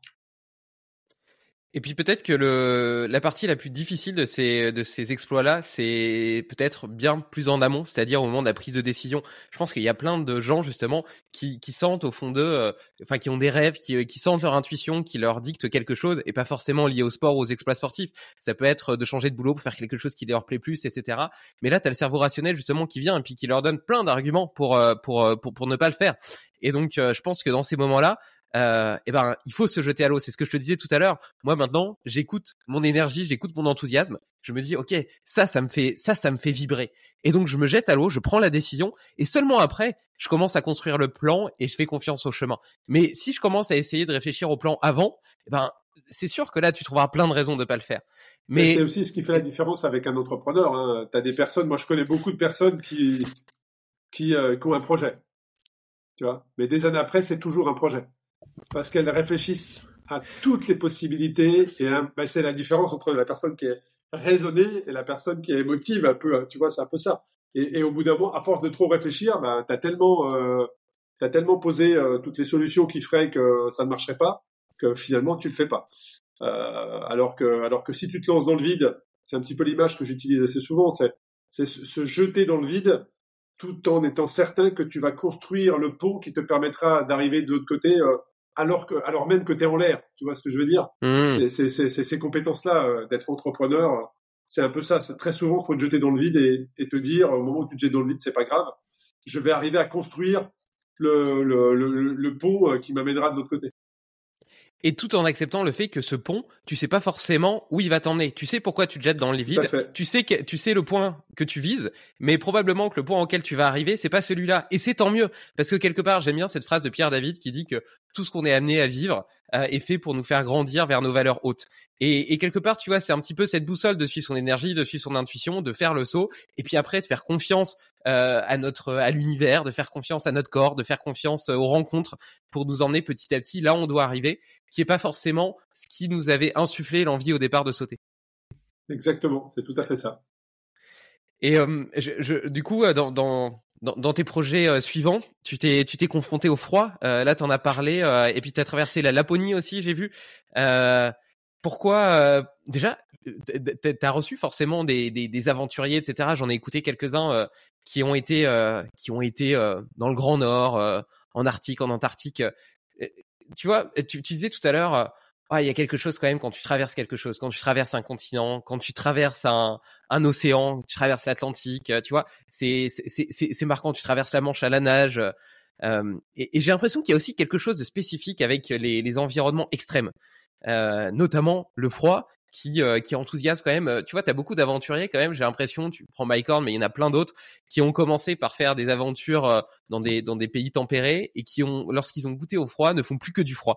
Qu'est-ce qui toi t'a attiré vers le froid et quelle quelle spécificité est-ce que tu as trouvé dans ces environnements qui en réalité je, pense que c'est un petit peu pareil que la plongée en, en profondeur ou l'alpinisme. Quand tu es dans ces endroits-là, tu sais que c'est des endroits hostiles qui sont pas faits pour l'homme d'une certaine façon, qu'on n'est pas adapté à vivre dans ces endroits-là.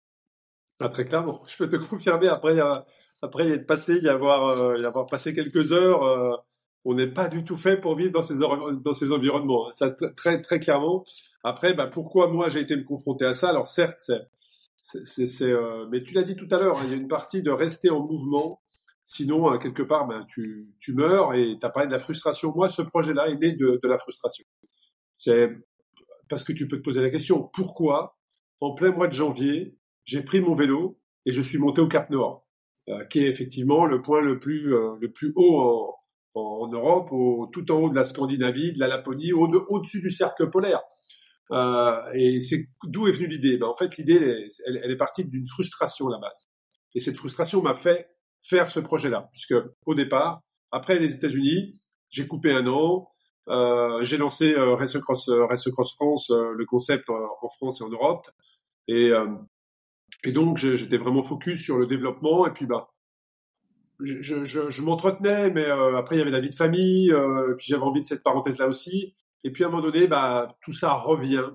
Et, et j'avais, j'ai monté un projet qui était de tenter de battre le record du Tour du monde à vélo. Et donc j'avais commencé à lever des fonds. Donc j'avais levé des fonds pour, euh, pour partir sur ce projet-là. La date de départ avait été euh, prévue, je devais partir en mai 2021. Donc tout avait été calé.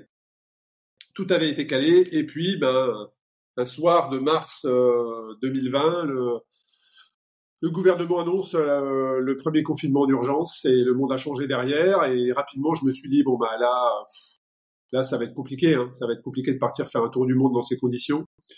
Et donc, ben, à la sortie du confinement, euh, ne pouvant partir faire le tour du monde, euh, je suis parti faire, parti, je suis parti faire le Tour de France, euh, ce qu'on appelle dans le cyclisme le Tour de France randonneur. Donc c'est un vrai Tour de France, c'est-à-dire que tu pars faire le Tour de France par les frontières et le littoral. Donc tu fais vraiment, euh, tu, tu, fais vraiment le tour de la France par toutes ces frontières et par le littoral. Ça fait 5000 bornes. et c'est à cette occasion d'ailleurs que j'ai pris conscience de ce que j'avais réalisé aux États-Unis. Euh, et, et, euh, et, pendant cette aventure, alors qu'on montait au col de la Bonnette, qui est le, le, le sommet, enfin la route bitumée la plus haute d'Europe, en France, dans les Alpes du Sud, euh, j'étais pris de crise d'angoisse. Alors qu'on était, il était 5-6 heures du matin, on était parti très tôt ce matin-là, euh, parce qu'on avait 250 ou 270 bornes à faire. Et, euh, et alors que, alors que d'habitude, quand tu montes, tu te déshabilles parce que tu as chaud par l'effort. Eh bien, moi, plus on montait, plus je me couvrais. Et plus j'avançais, plus j'étais persuadé que je n'arriverais jamais à franchir le sommet parce que j'étais persuadé que j'allais avoir très très froid. Je m'étais convaincu que j'allais avoir très très froid, alors que c'était un soleil, un soleil, un lever du jour extraordinaire. C'était un grand ciel bleu dans les Alpes, dans les montagnes. Enfin, c'était magique. J'en ai pas profité du tout. Je me suis arrêté à deux, trois reprises, mes pieds à terre, avec la tête qui tournait, en me disant mais j'y arriverai pas. En fait, j'y arriverai pas. Limite panique. Et grâce au, à, à, à, la personne avec qui j'avais fait ce Tour de France, euh, euh, qui m'a accompagné, on a discuté. Bah, j'ai, j'ai, je suis arrivé au sommet. Alors une fois au sommet, j'ai mis tout ce que j'avais euh, comme habit, c'est-à-dire trois vestes, deux cuissards longs, enfin tout ce que j'avais, deux paires de gants. Tu vois, même en, en, en, en reparlant, je me dis mais comment j'ai, j'ai, fait pour être dans cet état-là, tu vois?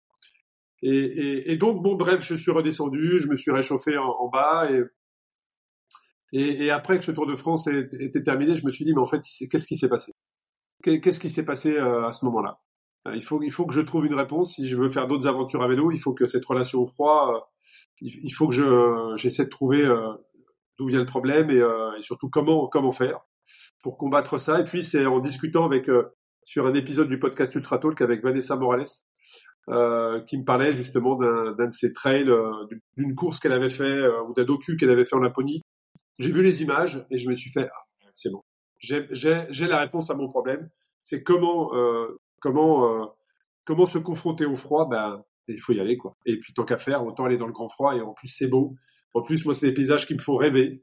Euh, et c'est comme ça que le projet s'est monté. Donc, et, donc, très rapidement, ben, je me suis retrouvé en, en Laponie, où, en plein Covid, où toutes les frontières étaient fermées. Il n'y a que la Suède qui était ouverte avec un contrôle un contrôle de test PCR négatif. Et donc, bah, c'est comme ça que je me suis retrouvé euh, en Suède. Alors après, en Suède, on s'est dit, bon, on sait que les frontières sont fermées. On sait que le Cap Nord, qui était l'objectif final, parce que je me suis dit, ne pouvant pas faire le tour du monde, ben, je vais monter sur le toit de l'Europe. Euh, et, euh, donc le Cap Nord. Et le Cap Nord était en Norvège. On savait que la Norvège était fermée. Donc euh, je me suis dit, bon ben, j'avais plusieurs choix. J'annule, je repousse, où j'y vais, mais ça se fera en plusieurs chapitres. Euh, et j'ai pris la solution de rester dans l'action et de le faire, de lancer le projet, plutôt que de dire je repousse, j'annule. Annuler, c'est pas vraiment euh, mon caractère. Repousser, mais repousser, mais à quand? Et puis peut-être que dans un an ou deux ans, bah, peut-être que les choses auront changé, puis tu seras plus en capacité de le faire. Donc fais-le quand tu peux le faire, en fait. C'est un peu ça, hein, l'idée. Et donc c'est comme ça que je me suis retrouvé euh, en Suède. Et après, le projet était de se dire, bah, on est en Suède, on va faire un projet qui va aussi représenter ce que l'on vit, c'est-à-dire on est, on est tous enfermés dans nos frontières et on rebondit sur les frontières, ne pouvant sortir du pays. Donc je suis parti de la frontière euh, entre la Suède et la Finlande et j'ai traversé toute la Laponie suédoise jusqu'à la frontière norvégienne où je me suis fait refouler.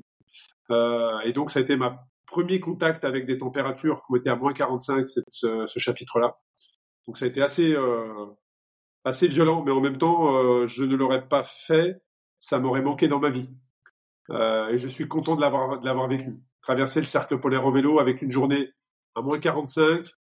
Là aussi, c'est pareil. Quand tu es en fin de vie, on te dit t'as fait quoi dans ta vie? Là, je pourrais euh, je pourrais expliquer cette magnifique journée.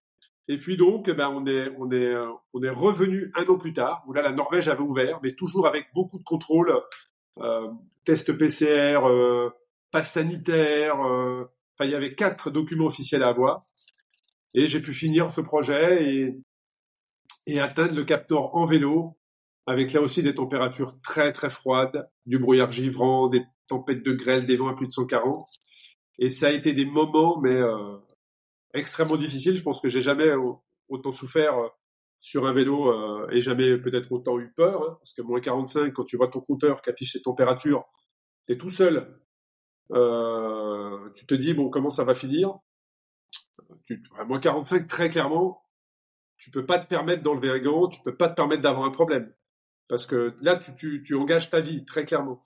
Euh, et, et ces, ces moments-là, certes, c'est très court, mais par contre, ça, ça marque, euh, ça, ça marque une vie. Ça marque une vie. Et comment tu faisais pour les étapes? Ben en fait, j'avais euh, un peu par insouciance aussi planifié des étapes à vélo, mais avec le recul qui était qui était beaucoup trop longue. En fait, euh, on avait fait, j'avais fait un calcul de moyenne horaire en me disant bon là, même si c'est difficile, tu vas quand même rouler un minimum avec cette vitesse, et donc on dormait le soir soit chez l'habitant, soit sur des, des petits des chambres d'eau, ce genre de choses, ce qui nous permettait aussi de connecter avec la population locale qui, qui ne comprenait pas que qu'on roule à vélo par des températures comme ça chez eux. Qu'on puisse avoir une idée pareille. ouais, complètement. Et, euh, et, et, en fait, c'est comme ça. Que, mais, mais, en fait, euh, je me souviens d'étapes à 190 bornes. Alors déjà, on n'avait pas forcément le choix parce qu'il y a très peu de population là où hein. il n'y a pas des villages euh, tous les 10 km. Et ouais, c'est pour ça que je te posais la question. Ouais. Et quand il y a des villages, c'est 4-5 maisons. Hein. C'est c'est tout. Et, et, avec le recul, ben, j'avais pas le choix en fait. J'avais pas le choix que d'arriver à destination. Euh, donc, euh, donc parfois, je suis arrivé euh, beaucoup plus en retard que ce que j'avais prévu. et des fois, parce que j'avais un énorme vent dans le dos, bah, beaucoup plus vite. Mais, mais en tout cas, c'est comme ça que s'est constitué le projet avec des étapes qui, avec le recul, étaient, étaient beaucoup trop longues et donc ont rendu moi mes moments sur le vélo parfois extrêmement difficiles, extrêmement difficiles. Parce que déjà qu'en France, quand il fait moins de 5 degrés, je ne sors pas. Et là, j'ai roulé dans des températures entre moins 25 et moins 45 sur 190 bornes. Donc là, ça représente entre 12 et 15 heures de vélo. c'est la folie. C'était. Est-ce que ça t'a guéri de ta frilosité? Alors, ça m'a. Non, je... alors, je suis toujours frileux, mais par contre, je sais que mon corps peut produire l'énergie nécessaire pour se réchauffer. Voilà. C'est-à-dire que je, euh, je, je, savais très rapidement, au bout de 3-4 jours d'effort, en fonction de la température annoncée, je savais comment je devais me couvrir parce que je savais qu'à telle ou telle température, euh, en mouvement, je, n'allais pas avoir froid. Euh, alors après, gérer les extrémités, c'est autre chose, mais en tout cas au niveau du, des, des euh, au niveau du tronc, euh, au niveau des organes vitaux, je savais que à telle allure, avec telle euh, telle couche, j'arriverais à me maintenir en température. Euh, du coup, euh, pendant que tu as fait la race cross, euh, je crois que tu as été euh, dans des températures positives à certains moments, ouais. à plus 40 ou plus 50 degrés. Ouais. Là, en Laponie, tu dis moins 45, donc tu as vécu un petit peu les, les deux extrêmes. Ouais. je profite un petit peu de ton expérience parce que je prépare pour 2025 quatre ultra trails de 250 km, donc quatre des endroits les plus extrêmes, on va dire, au monde. Donc il y a le désert, la jungle amazonienne, le cercle polaire arctique et puis les montagnes en haute altitude. Et euh, je me demande si tu avais des conseils à me donner euh, pour euh, pour euh, pour me préparer ou pour réussir euh, cette euh, ce que je considère comme un exploit. Donc comme toi, tu vois, je cherche pas à gagner ou à être ou à faire un temps ou quoi que ce soit. C'est juste que par rapport à ma baseline, c'est quelque chose d'incroyable, tu vois. Alors c'est vrai, c'est vrai que j'ai, bah, c'est des super projets. Hein. Tu vas apprendre beaucoup sur toi-même et tu vas en sortir grandi forcément. Mais mais mais après, c'est vrai que que ce soit dans la chaleur. Donc j'ai connu les plus 50 degrés dans le désert dans le désert, dans l'ouest américain.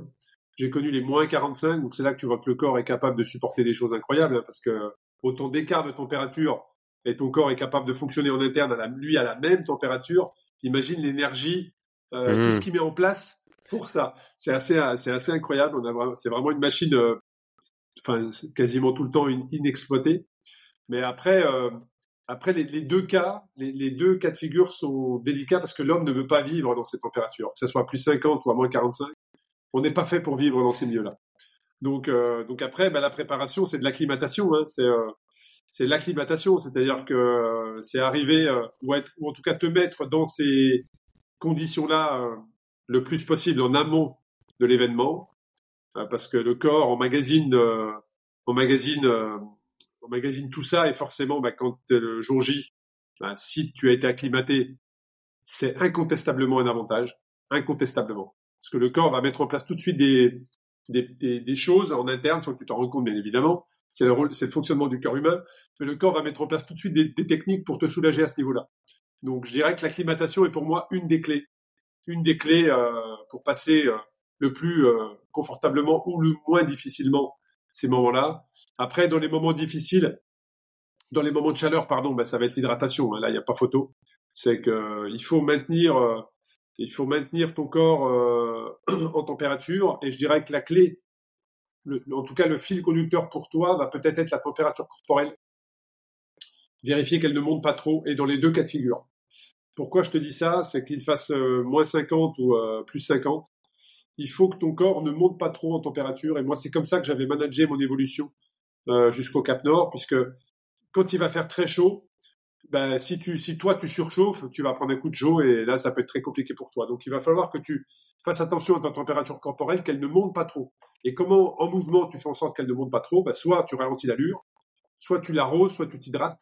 Alors, je dirais qu'il vaut mieux l'hydrater que l'arroser, parce que si tu l'arroses, tu vas faire en sorte que le soleil fasse euh, va, va, le soleil va réfléchir sur ton corps, on va dire, et va augmenter la chaleur corporelle. Donc, par les fortes chaleurs, il faut que tu aies aucun centimètre carré de ta peau qui soit à l'air libre pour pas que le soleil vienne réchauffer la peau. Et donc, vienne réchauffer ton corps.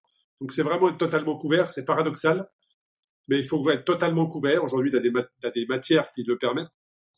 Euh, et, et, hydrater. Et donc, surveiller que ta température corporelle ne monte pas trop, trop euh, au-delà de 38,5 parce que sinon, tout ton corps en interne va se dérégler et ça peut être dangereux. Et à l'opposé, par des températures négatives, c'est faire en sorte qu'il ne monte pas trop. Pourquoi? Parce que s'il monte trop en température, il va produire de la chaleur. Cette chaleur va condenser, va rester dans tes vêtements qui sont là pour te protéger, et ça va geler. Voilà, et ça va geler et tu vas avoir froid.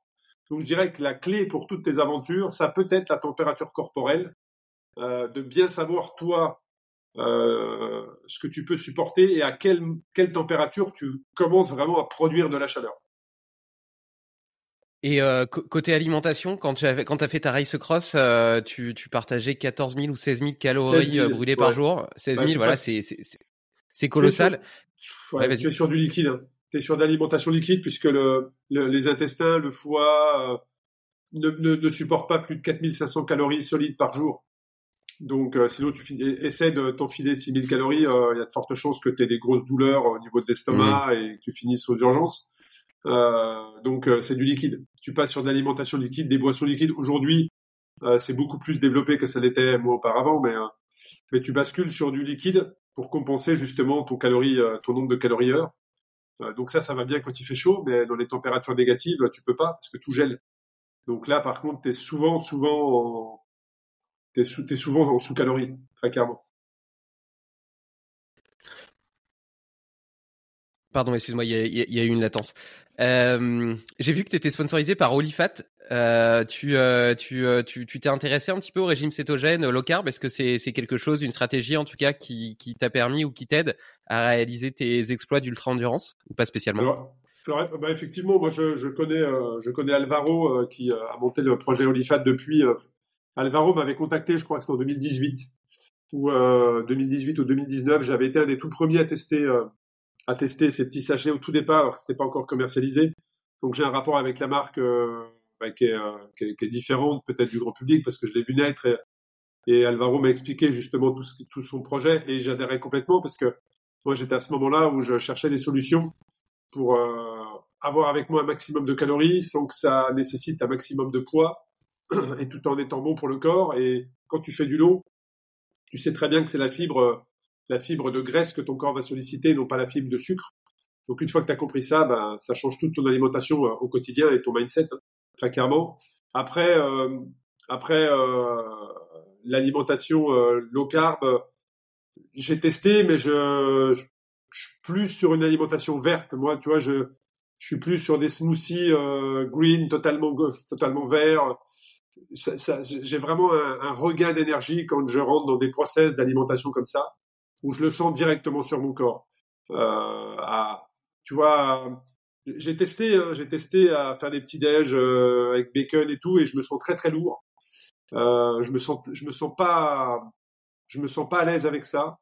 Alors qu'un smoothie, euh, je sais que la matinée j'aurai de l'énergie quoi.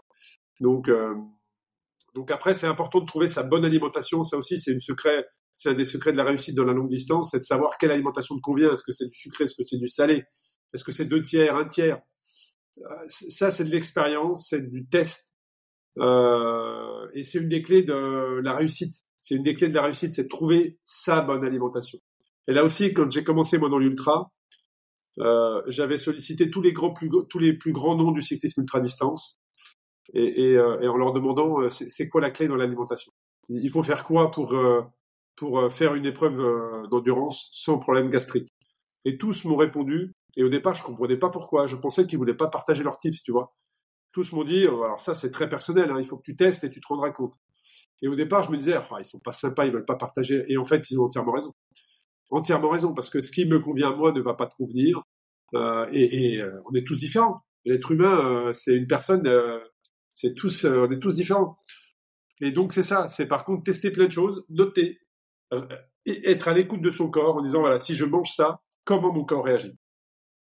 Et forcément, quand tu vas prendre une alimentation ou une autre, tu vas avoir des, indications sur ton corps et comment est-ce qu'il va réagir. Et, tout ça, il faut le noter. Euh, et puis, à un moment donné, tu vas arriver, avec le temps, à savoir précisément euh, qu'est-ce qui te convient. C'est-à-dire, quand tu prends, euh, quand tu manges euh, tel repas, euh, comment ton corps va réagir derrière? Est-ce qu'il sera fatigué? Est-ce qu'il sera lourd? Est-ce qu'il sera bien? Est-ce qu'il aura d'énergie Tout ça, il faut le noter. Et puis, au bout d'un moment, bah, tu vas trouver précisément l'alimentation qui te convient. Mais c'est une des clés, hein, très clairement. Donc là, j'ai pas forcément de conseils, si ce n'est de tester beaucoup en amont et le jour J, de savoir précisément que ça, ça me convient, ça, ça me convient, et je serai à l'aise et bien dans ma tête avec ça. Mais il y a aussi le fait que quand tu vas sur du long, à un moment donné, il faut accepter de lâcher prise et de te dire bon ben voilà, là je prends ce que je trouve devant moi. Euh, parce que moi j'ai fait des projets aussi de longue distance alors que j'étais dans une dans un dans un dans des moments très très euh, végétariens euh, et à un moment donné bah ça passe pas. Ça passe pas parce que quand tu es au fin fond de au fin fond de l'Italie au fin fond même de la de la France ou en Laponie et que tu rentres et tu peux pas demander euh, un green smoothie tu vois c'est pas possible. Donc il faut accepter de bah, de, de t'alimenter de prendre la calorie là où elle est et tu avais utilisé des techniques de préparation mentale, euh, type euh, visualisation, etc. Ou bien euh, ta préparation mentale, c'était le fait de sortir régulièrement de ta zone de confort? Non, la, pré la préparation mentale, alors c'est vrai que moi j'ai une approche un peu particulière avec la préparation mentale parce que j'ai passé une certification de, coach sur la prépa mentale il y a maintenant plus de dix ans. Donc je connais certaines des clés. J'aurais pu en faire mon activité professionnelle, mais mais j'avais décidé à ce moment-là de, de ne pas me lancer dans ce, dans ce domaine d'activité. Mais par contre, je, je, connais les clés, les ressorts. Euh, donc oui, j'ai utilisé euh, des techniques. euh, certaines même naturelles, on va dire, parce que aussi, quand on parle de préparation mentale, quand tu es sportif de haut niveau, il y a des choses que tu mets en place naturellement. Après, le coach va t'aider à aller un peu plus loin et avoir un 360 sur ton projet. Mais, oui, oui, j'ai utilisé certaines techniques euh, et c'est probablement euh, une des clés aussi qui m'ont amené à réussir les, projets que j'ai menés, hein, très clairement. Quoi comme technique, par exemple? Bah, La visualisation, énormément de visualisation, le fait aussi de, des messages de, de, capter. On parlait de la petite voix tout à l'heure. Ça, c'est hyper important de savoir à quel moment elle, elle arrive. Parce que quand tu pars sur des longues distances à vélo, tu ne peux pas rester concentré pendant 12 jours. C'est impossible. Même ne serait-ce que 24 heures, c'est impossible. Et en fait, ce qu'il faut savoir, c'est que les petites voix, la petite voix négative, elle n'arrive pas n'importe quand. Elle n'arrive pas euh, quand tu es euh, en, pic d'euphorie. À ce moment-là, tu pas la petite voix intérieure négative qui arrive. Elle arrive à des moments très très précis, cette petite voix. Euh, c'est souvent quand tu es en perte de concentration. Et, et, si tu arrives à détecter le moment ou le geste que tu fais sur ton vélo, en tout cas moi c'était ça, j'avais détecté que sur mon vélo, à un moment donné, il y avait un geste que je faisais et qui était signe de ma baisse de concentration. Et donc je savais tout de suite, enfin je savais au début non, mais après je savais tout de suite ce qu'il fallait faire pour contrer ça. Euh, et, si tu arrives à, être à l'écoute, alors des fois c'est des sorties, certes où tes moyennes elles sont minables, où tu n'as pas pris forcément de plaisir, mais par contre tu, tu, tu, sais un peu plus de comment tu fonctionnes. Et moi, je me souviens avoir fait des sorties d'entraînement juste pour me dire, voilà, je vais rouler. Je ne sais pas combien de temps. Euh, je pars rouler, mais par contre, je vais essayer d'écouter mon dialogue interne. Et en fonction d'un mouvement que je faisais sur mon vélo, je savais que c'était à ce moment-là que je commençais à baisser en concentration et que c'est à partir de ce moment-là que les messages négatifs allaient arriver. Euh, et, et, et j'avais trouvé le moyen bah, de les contrer euh, donc ça, ça fait partie de la préparation mentale. J'ai aussi utilisé les listes d'écriture, hein, c'est-à-dire écrire toutes les, tous, les pourquoi il était important que tu réalises ce projet. Ça, c'est une des bases, mais hyper puissante. Et, effectivement, au début, ben, quand tu prends ta page blanche, euh, tu, tu te dis, bon, ben, il y a une, deux raisons euh, pour lesquelles c'est important que je le fasse. Et puis, ben, la semaine d'après, tu en as dix. Et puis, à la fin du mois, tu en as vingt. Et puis, euh, et puis deux mois après, ben, tu as, peut-être deux pages où c'est important que tu termines. Et, et, et, quand des moments difficiles, bah, tu, tu relis certains de ces passages-là et en, en 20 secondes, c'est bon, tu es, tu es, tu es focus. C'est super intéressant, je trouve, ce, ce rapport à ce, discours intérieur. Euh, tu, l'as dit tout à l'heure euh, avec la race cross. Je pense que le début de la course, en tout cas les premiers jours, euh, le discours intérieur, il est peut-être porté sur le doute, sur la peur de pas y arriver. Et puis, paradoxalement, c'est là où tu as le plus d'énergie. Et à l'inverse, euh, plus tu avances, moins tu as d'énergie parce que tu es épuisé. Mais d'un autre côté, plus tu sais que tu vas le faire parce que tu as dépassé euh, justement ces moments difficiles. Donc quelque part, plus tu as de confiance. Et cette confiance, à mon avis, te donne euh, justement, te porte et te donne plus, plus de courage pour, pour arriver au bout. et là, tu disais que dans, dans, ta préparation mentale, en tout cas dans, dans tes sorties, tu étais capable d'identifier le moment où ton discours euh, se transformer et devenait euh, justement plutôt euh, plutôt plutôt négatif en mode bah tu vas pas y arriver, c'est difficile, j'ai mal, etc. comment est-ce que tu arrives justement à le, à le switcher, à l'infléchir? Est-ce que c'est en utilisant le corporel, par exemple, en faisant des sourires, en te redressant, en, en améliorant ta position, en faisant une sorte de balayage corporel? Est-ce que c'est en repensant à tes pourquoi? Euh, Est-ce que c'est en essayant de prêter attention au moment présent, à la beauté euh, de, du paysage qui t'entoure, euh, plutôt que de, de t'inquiéter de, de toute la charge de travail qui te reste à accomplir? Qu'est-ce que tu fais concrètement pour changer ce, ce, ce discours? Et, d'ailleurs, je voudrais même t'amener à extrapoler, parce qu'en réalité, ce discours-là, tu peux aussi le trouver chez des gens qui s'auto-sabotent, chez ce, ce syndrome de l'imposteur quand ils veulent se lancer dans un nouveau projet, etc., et qui se disent, tu vas pas y arriver, t'es pas assez bon, t'es pas assez fort, t'es pas assez ceci. Comment est-ce que comment est-ce que tu changes ça? Ah, ça, c'est une, c'est, une, grande question, mais le syndrome de l'imposteur, c'est, c'est un des postes que je, je vais probablement publier aujourd'hui. Euh, mais, euh, mais oui, oui, le syndrome de l'imposteur, c'est, euh, c'est difficile. Après, moi, ma technique, euh, alors ça va peut-être surprendre, mais c'était de, de m'arrêter manger. Voilà, parce que j'avais détecté que c'était lié à la calorie. J'avais, lié, j'avais détecté que c'était lié à manque de calories et, et, le sucre. Et le sucre, hein, et, et euh, quand je dis le sucre, c'est l'apport aussi en énergie. Le sucre, c'est de l'énergie. Donc quand je dis sucre, c'est pas forcément boire un coca ou, euh, manger euh, une tablette de chocolat, mais en tout cas, la calorie pour moi était ce qui me faisait perdre la concentration Et c'est à ce moment-là que les messages arrivent. Donc avec l'expérience, à chaque fois que je commençais à faire ce geste, à chaque fois que j'étais dans cette phase-là, je savais que, allez, dans la demi-heure ou dans l'heure maximum, je devais m'arrêter 15 à 20 minutes et, et, euh, et manger, manger beaucoup, manger, prendre beaucoup, beaucoup de calories pour contrer tout de suite cet effet-là. Et ça repartait. Et ça repartait. Donc moi, ça avait été ma, ma stratégie. Et c'est généralement euh, la perte de concentration, peut-être liée à la fatigue, auquel cas, bon, on s'arrête, on fait une micro-sieste, on repart. Euh, ou alors, c'est lié à, à, la baisse de calories. Et, et euh, moi, je me souviens quand j'ai commencé à me renseigner sur euh, la dépense énergétique, le nombre de calories, on me disait qu'il fallait 60 grammes de, de sucre par heure, par heure maximum.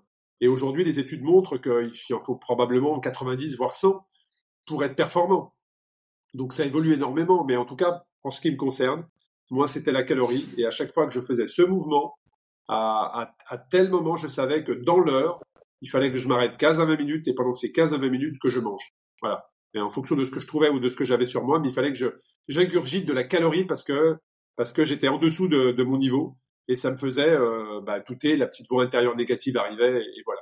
Et après sur les, croyances limitantes, alors ça, le syndrome de l'imposteur, ça, je pense que c'est un dialogue qu'on aura à vie de toute façon.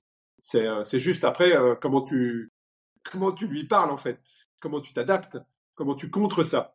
Mais euh, il y a des périodes où c'est un peu plus présent, des périodes où, où c'est un peu moins présent. Euh, mais, mais ça, je pense que ce dialogue interne, c'est aussi c'est ce qui te construit, c'est ce qui te fait aussi euh, te challenger. Mais oui, oui, il y a beaucoup de personnes qui euh, s'auto-sabotent. C'est aussi souvent une question de confort. C'est de ne pas vouloir sortir de, sa zone de confort. Euh, certes, on ne réalisera pas ce qu'on aimerait réaliser, mais on est confortablement dans sa vie. Après, c'est une question de, c'est pareil, hein, euh, à la fin, à la fin, est-ce que tu as des regrets ou pas? C'est ça. À la fin, est-ce que tu as des regrets ou pas? Et, moi, de cette expérience du Cap Nord, justement, ce que j'en retiens, c'est, c'est de, ne pas attendre, en fait, de ne pas attendre. Alors après, attention, hein, je dis ça en toute humilité. Il y a des gens qui malheureusement n'ont pas la santé, donc ne peuvent pas le faire, mais, mais, euh, mais quand tu as l'occasion de faire quelque chose qui t'enthousiasme, mais qu'est-ce que t'attends en fait? T'attends quoi? T'attends de pouvoir le faire et d'avoir des regrets? Quand tu as en face de toi ou la possibilité de faire quelque chose qui t'enthousiasme, mais fais-le, fais-le parce que ça va te rendre heureux et forcément tu vas rayonner, tu vas partager ça autour de toi. Donc les gens qui sont autour de toi, bah forcément vont être heureux. Tu vois, tu, tu vas diffuser ce bien-être en fait. Mmh. C'est comme c'est comme le fait euh, euh, quand tu prends du temps pour toi, tu es vraiment égoïste en fait. Tu vois, ben non en fait. Si tu prends du temps pour toi, c'est c'est parce que tu vas te sentir. Alors là aussi, il y a des limites, il y a un juste milieu, il y a un équilibre, mais, mais faire des fois des séances pour soi, ça va te faire du bien et forcément, ça va avoir un impact sur les gens qui t'entourent. Donc, euh, après, voilà, je donne de leçons à personne, bien au contraire, c'est, c'est, juste, euh, juste savoir où tu veux te positionner, où tu veux aller euh, et, et qu'est-ce que tu veux faire de ton temps, qu'est-ce que tu veux faire de ta vie, euh, est-ce que tu vas avoir des regrets plus tard ou pas voilà, est-ce qu'il y a des choses qui t'enthousiasment Oui. Bah, pourquoi tu les fais pas? Mais ça aussi, c'est pareil dans le business, hein, dans les choix de carrière. Dans là, on parle de sport, mais si tu fais du copier-coller, euh, tu parles à un entrepreneur qui ne fait pas de sport, mais qui fait que du business. C'est exactement pareil. Je suis tout à fait. Euh, J'aime beaucoup ce que tu dis vis-à-vis -vis de l'égoïsme et vis-à-vis -vis du fait que pour pouvoir donner de l'amour aux autres, être bienveillant, etc. Il faut d'abord s'aimer soi-même et puis être bien avec soi-même et donc faire des choses qui sont importantes pour soi et, et commencer par soi pour pouvoir aller vers l'extérieur, à l'extéroception. Euh, donc euh, je, te, je, te, remercie de partager ça et, et ça m'amène un petit peu à, à, à, la prochaine question. J'arrive un peu aux, aux questions de, de, fin que j'aime bien poser à, à, tous mes invités. Euh, Qu'est-ce que ça veut dire pour toi réussir sa vie, Arnaud? Ça, qui a un petit peu répondu, mais non, non, mais c'est une bonne question. Réussir sa vie, voilà, euh, alors là, c'est tu poses, tu poses cette question à un type qui est intuitif à fond, qui est passionné à fond. Donc, euh, réussir sa vie, c'est juste avoir été, euh, avoir, avoir, euh, avoir mis en place la vision que tu avais de tes projets.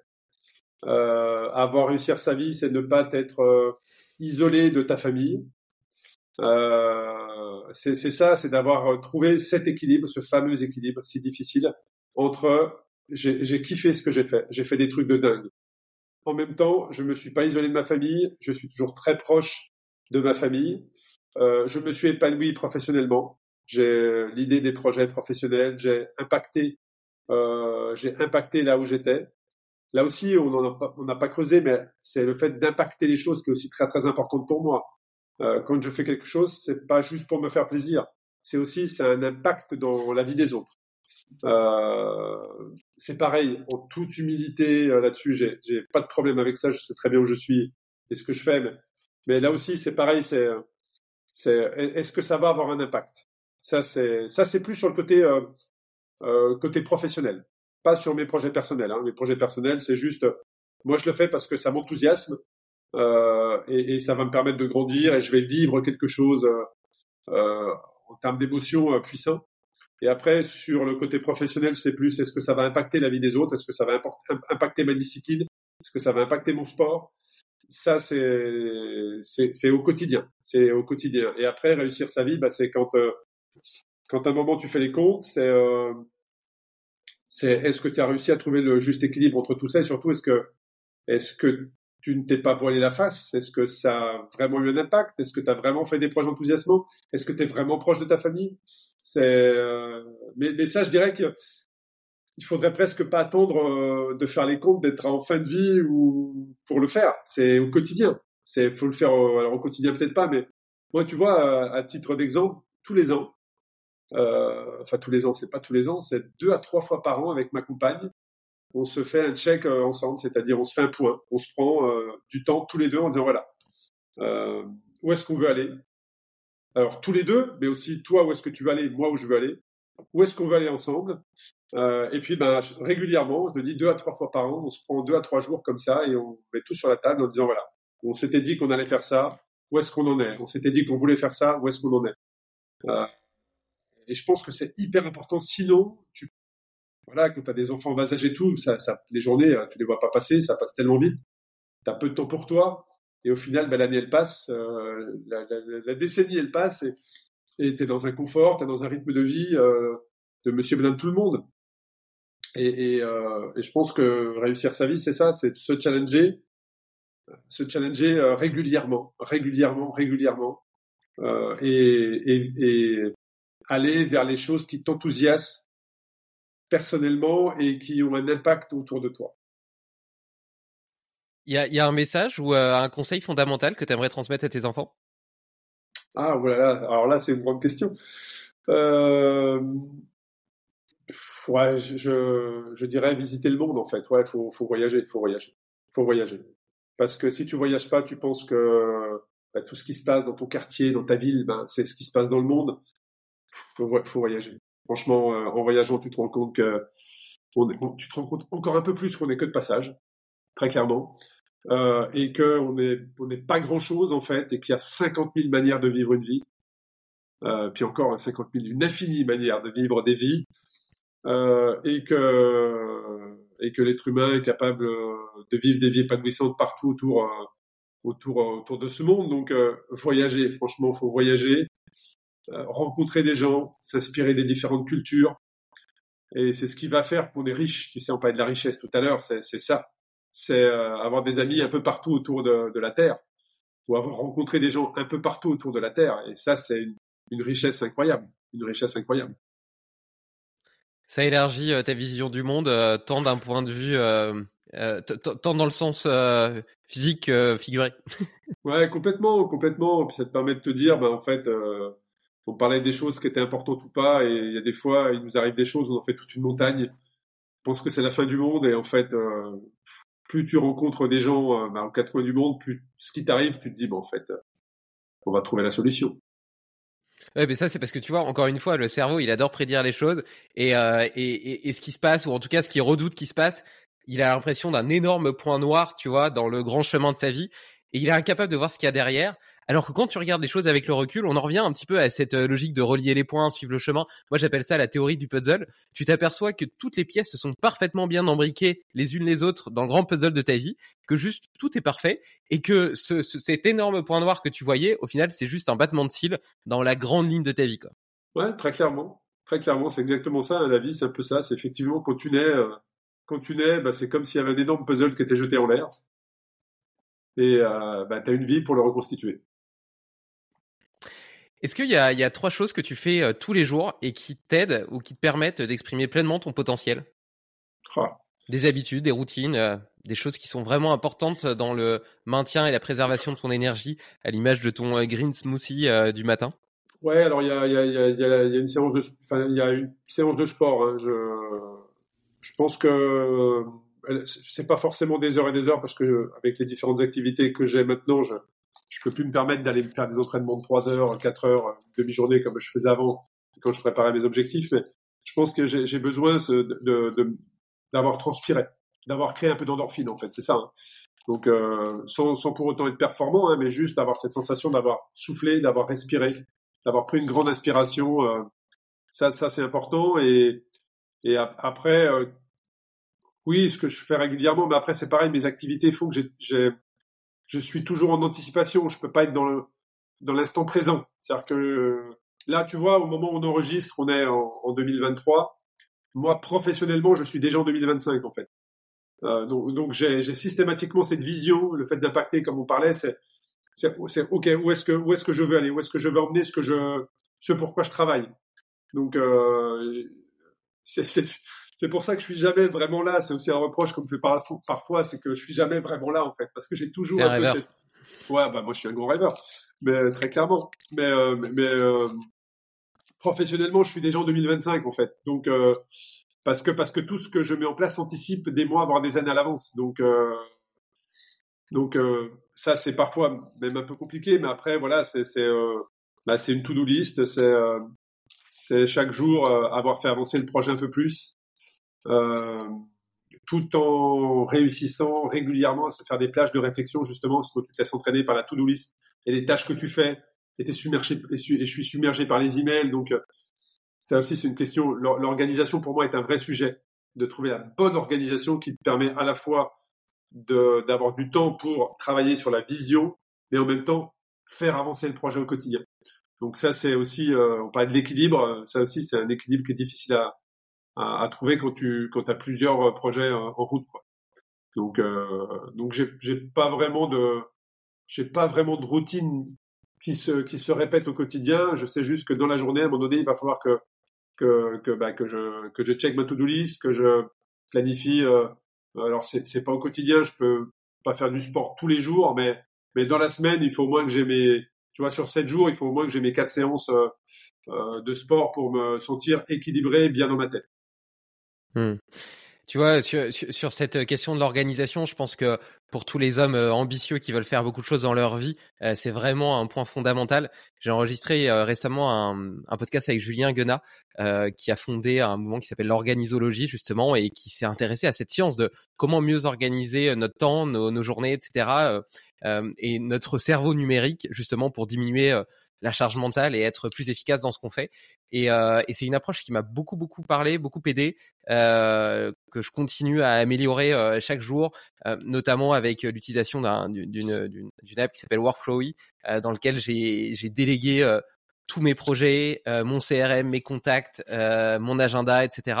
Et avec une méthodologie d'organisation de mes journées, notamment, tu vois, le matin, je les consacre aux choses qui sont importantes, qui font vraiment avancer fondamentalement mon business et, euh, et l'après-midi euh, plutôt à tout ce qui est euh, mail, call, exploration, c'est-à-dire découverte, lecture, vidéo, etc.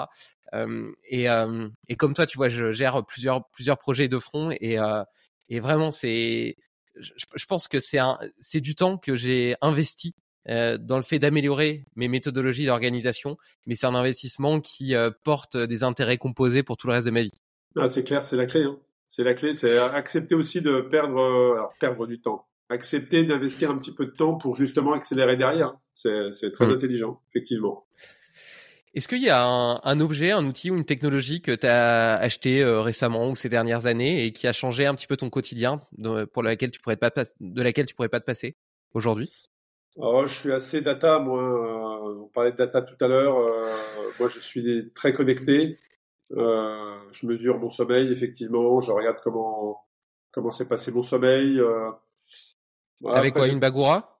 Non, j'ai un bracelet Whoop, donc ça me permet ah, de. J'en ai un aussi. Euh, ouais, ouais, ça me permet de bien justement mesurer mesurer mon sommeil. J'avais testé aussi les les patchs Super Sapiens, donc je dirais que je suis assez connecté, mais depuis depuis longtemps. Hein. Depuis très très longtemps, hein. j'avais même mené, enfin commencé à travailler sur un projet avec un leader chez IBM à Chicago sur l'intelligence artificielle dans le cyclisme. et puis c'est pareil, les, les, choses ont fait que tout ça, tout ça s'est arrêté avec le Covid, avec la guerre en Russie, donc on n'a pas pu monter en place, mettre en place ce projet. Mais, mais, mais j'ai toujours été assez connecté. Après, il n'y a rien qui a vraiment révolutionner parce que ce qui va t'aider sur un instant T, bah, les choses bougent et dans le temps, il faut réussir à, à, le, à le mettre à jour, à, le mettre à jour régulièrement. Mais non, non, à part à, part à mon iPhone euh, dont je ne peux me séparer, euh, voilà, je suis assez, assez connecté. Euh, de, voilà, si tu me parles de data, ça va m'intéresser. Très clairement. Si tu parles de, de data, hop, tout de suite, j'ai la, la sourcil qui va, ça va, ça va, ça m'intéresse, ça m'intéresse je, suis, exactement comme toi. J'adore comprendre comment fonctionne mon corps, comment il réagit, etc. D'ailleurs, j'ai un, capteur de glucose mmh. euh, sur le bras par curiosité, juste pour voir comment euh, comment eh ben, mon alimentation influence euh, ma glycémie, etc. C'est super intéressant. Ouais. tu as parlé de, du patch Super Sapiens. ça t'a appris des choses intéressantes? Euh, ça m'a appris que la pizza était très sucrée. ça m'a appris, tu vois, c'était mon record de pic de glycémie, c'est en mangeant une pizza. C'était euh, voilà. Non, non, mais ça, effectivement, ça t'apprend euh, bah, tes seuils déjà, ça t'apprend quelle alimentation te convient et quelle alimentation te permet de de te, alors j'allais dire, non pas d'être performant, mais de te faire plaisir dans ton sport. Euh, juste, je parle pas de performance, de résultat, c'est juste te faire plaisir et se faire plaisir, c'est se dépenser, sentir qu'on va qu'on va loin dans l'effort et, et, ce genre de data te permet de comprendre comment réagit ton corps face à telle ou telle alimentation euh, et dans quelle zone tu dois être pour être performant. Et, on est tous différents et le capteur te permet justement de paramétrer ces zones de, manière à savoir si bah, là il faut que tu t'alimentes parce que tu es en sous-performance ou là bah, là tu es bien donc tu peux y aller quoi. En gros tu peux envoyer un peu euh, tu peux envoyer un peu euh, la purée parce que parce que t'es bien quoi. Donc tu peux taper dans tes réserves. Donc voilà, ça je trouve ça je trouve ça intéressant juste euh, juste pour ça sans le fait d'être performant parce que le problème c'est que le mot performant va tout de suite te lier à la compétition, euh, au côté négatif de la performance. Alors pour moi être performant c'est juste me sentir bien dans mon activité physique, me sentir à l'aise. Voilà, voilà, ça c'est important pour moi. Et puis en plus, euh, je pense que quand tu fais des épreuves un peu ultra comme ça, le sang il est quand même largement routé euh, dans les muscles, dans le cerveau, etc., et pas dans le système digestif. Donc euh, la sensation de faim, elle est pas forcément présente. Tu parlais tout à l'heure de manger 60 grammes, maintenant on dit même 80, 90 grammes de glucides par heure. Enfin moi, en tout cas, quand je fais des sorties longues, je pourrais ne rien manger. et ah donc quelque part, cette, cette baisse de performance, elle est insidieuse. J'ai trouvé très intéressant d'ailleurs cette cette petite corrélation avec ton discours intérieur. J'essaierai de, d'observer ça. Mais, euh, mais donc potentiellement, peut-être ce, type de capteur justement t'aide à savoir ben, quand, quand tu aurais intérêt ou quelle quantité tu aurais intérêt à manger chaque heure? Ah oui, très clairement, ça, ça, te permet de rester dans cette zone de performance en fait. C'est-à-dire que c'est physiologique. Hein. Dans telle zone, ton corps est performant. Alors après, il faut, il faut, il faut alimenter euh, il faut alimenter euh, l'application régulièrement hein, parce que c'est de l'intelligence artificielle hein, qui est pluguée derrière. Donc, euh, euh, il faut vraiment mettre, à chaque fois ce que, tu prends, quand est-ce que tu le prends. si tu arrives à avoir la composition précise, c'est encore mieux et de manière à, à être avec le temps. C'est pareil, c'est pas du one shot. Utiliser ce genre de data, c'est vraiment dans le temps parce que plus tu vas alimenter en données, plus l'intelligence artificielle justement va être capable de, de t'apporter des réponses très précises sur ton cas particulier qui sera différent de mon fonctionnement à moi ou d'une autre personne. Donc, euh, donc c'est pour ça qu'il faut, il faut, il faut l'utiliser, mais jouer le jeu à fond. Et là, effectivement, bah, à un moment donné, euh, c'est hyper précis. Et tu sais que dans telle ou telle zone, là, tu es dans une performance optimum euh, et tu peux te faire plaisir. Mais ça, cette individualité, elle est fondamentale. D'ailleurs, je travaille sur une masterclass avec le docteur Mouton sur la génomique. Euh, et notamment, tu vois, tu as, les génotypes ApoE qui euh, définissent un petit peu ta, ta capacité pardon, à métaboliser euh, correctement les graisses. Et tu vois que des ApoE2 vont super bien fonctionner sur du cétogène, alors que des ApoE4 vont plutôt être sur une alimentation plus glucidique avec beaucoup de beaucoup de, de, de végétaux, un peu végétarienne, etc. Enfin, tu t'aperçois que sous le prisme de la génétique, on est vraiment euh, tous individuels et que c'est la raison pour laquelle t'en as qui disent ouais telle alimentation c'est la meilleure. Et en fait ils ont raison alors que d'autres disent le contraire. Et ils ont raison aussi c'est juste qu'elle est la meilleure pour une personne particulière. Exactement. Et, ça, et ça se vérifie aussi sur euh, l'hémoglobine glyquée. Donc tu vois qu'il y a un petit peu un facteur justement de de, de, de, cette, de cette glycémie qui peut parfois être constamment trop haute et donc de la caramélisation du cerveau. Et cette hémoglobine glyquée, en réalité, avec deux personnes qui ont le même régime, potentiellement qui mangent même pas de produits transformés, sucrés, etc., tu vas voir que tu en as qui ont euh, des, taux un peu trop élevés, alors que d'autres sont parfaitement euh, dans, dans ce qu'il faudrait être. Et en fait, simplement que la glycémie et notre réaction vis-à-vis des aliments qu'on mange va être complètement différente. Et tu parlais du fait que la, la pizza était hyper euh, sucrée. Eh ben bon, ça, ça c'est un état de fait. Mais probablement que moi, je mange une part de pizza ou une pizza mon taux de glucose sanguin il va monter à 120 alors que le tien il va monter à 200 tu vois. Et, euh, et donc tout ça est extrêmement individuel. Là, si tu mets en plus le doigt dans la génétique alors là c'est sans fin. C'est sans fin. Ah ouais c'est sans fin. Euh, Est-ce que tu as un défi à offrir à nos auditeurs pour les 15 jours à venir? Quelque chose qu'ils pourraient faire une fois ou tous les jours et qui leur permettrait euh, de découvrir d'autres facettes de leur potentiel? Euh... Alors écoute, euh, ouais, je vais essayer de rester assez, assez positif, voire même très positif, mais juste, juste se poser, euh, se poser euh, 15 jours de suite et à, à, écrire noir sur blanc sur, leur petit carnet. Qu'est-ce qui les enthousiasme aujourd'hui? C'est quoi? Qu'est-ce qui les enthousiasme Qu'est-ce qui, qu'est-ce qui, qu'est-ce qui, qu'est-ce qui ferait en sorte qu'ils soient heureux dans la vie Tu vois? Quel projet leur permettrait d'être bien dans leur tête? Euh, et, et, je pense qu'au bout de 15 jours, il y a forcément des... Si vraiment tu te... 5 minutes, hein, 5 minutes, tous les jours, tu te mets face à toi-même et, et, et, tu te dis, voilà, qu'est-ce qui m'enthousiasme Qu'est-ce qui m'enthousiasme aujourd'hui et qu'est-ce qui ferait que demain, je sois une meilleure personne euh, Pour moi-même, mais aussi pour les autres. Euh, et tu verras que si tu le fais 15 jours de suite, euh, euh, il y a forcément des choses qui bougent à la fin. Ça, c'est évident. Évident. Ouais, c'est c'est un beau c'est un beau conseil et ça rejoint un petit peu ce que tu disais tout à l'heure vis-à-vis des euh, des rendez-vous de couple. Moi, je le fais aussi avec ma femme euh, tous les mois, mais moins longtemps. C'est-à-dire que c'est c'est juste euh, une, soirée euh, une fois par mois et on discute un petit peu justement de nos projets communs, de des choses aussi euh, qui peuvent créer des tensions au quotidien, de notre vision de la vie, de, de, de ce qu'on a envie de construire, de notre parentalité, etc. Et je trouve que c'est hyper important. Et ce type de revues, je trouve qu'elles sont tout aussi importantes à l'échelle personnelle pour justement réfléchir sur la courbe de notre destin. Bah, il faut s'observer et se poser de temps en temps des questions, de se poser seul avec soi-même et de savoir bah, voilà, comme tu dis, qu'est-ce qui nous enthousiasme, euh, qu'est-ce qu'on est en train de faire, où est-ce qu'on va? Et euh, donc c'est un beau, euh, c'est un beau conseil. Euh. et tu vois, à t'écouter quand tu le disais comme ça, tout de suite, je me suis demandé, tiens, si je me pose la question tous les jours, est-ce que, est-ce que la plupart des choses que je fais m'enthousiasment? Bah, j'ai de la chance. Je pense que souvent, je peux répondre oui. Mais, mais, mais, ouais, mais, mais je trouve que le fait de le faire tous les jours pendant 15 jours, c'est intéressant. Ouais. Mais oui, c'est comme quand tu travailles avec un coaché. Tu, quand tu poses la question à une personne, c'est quoi ton objectif?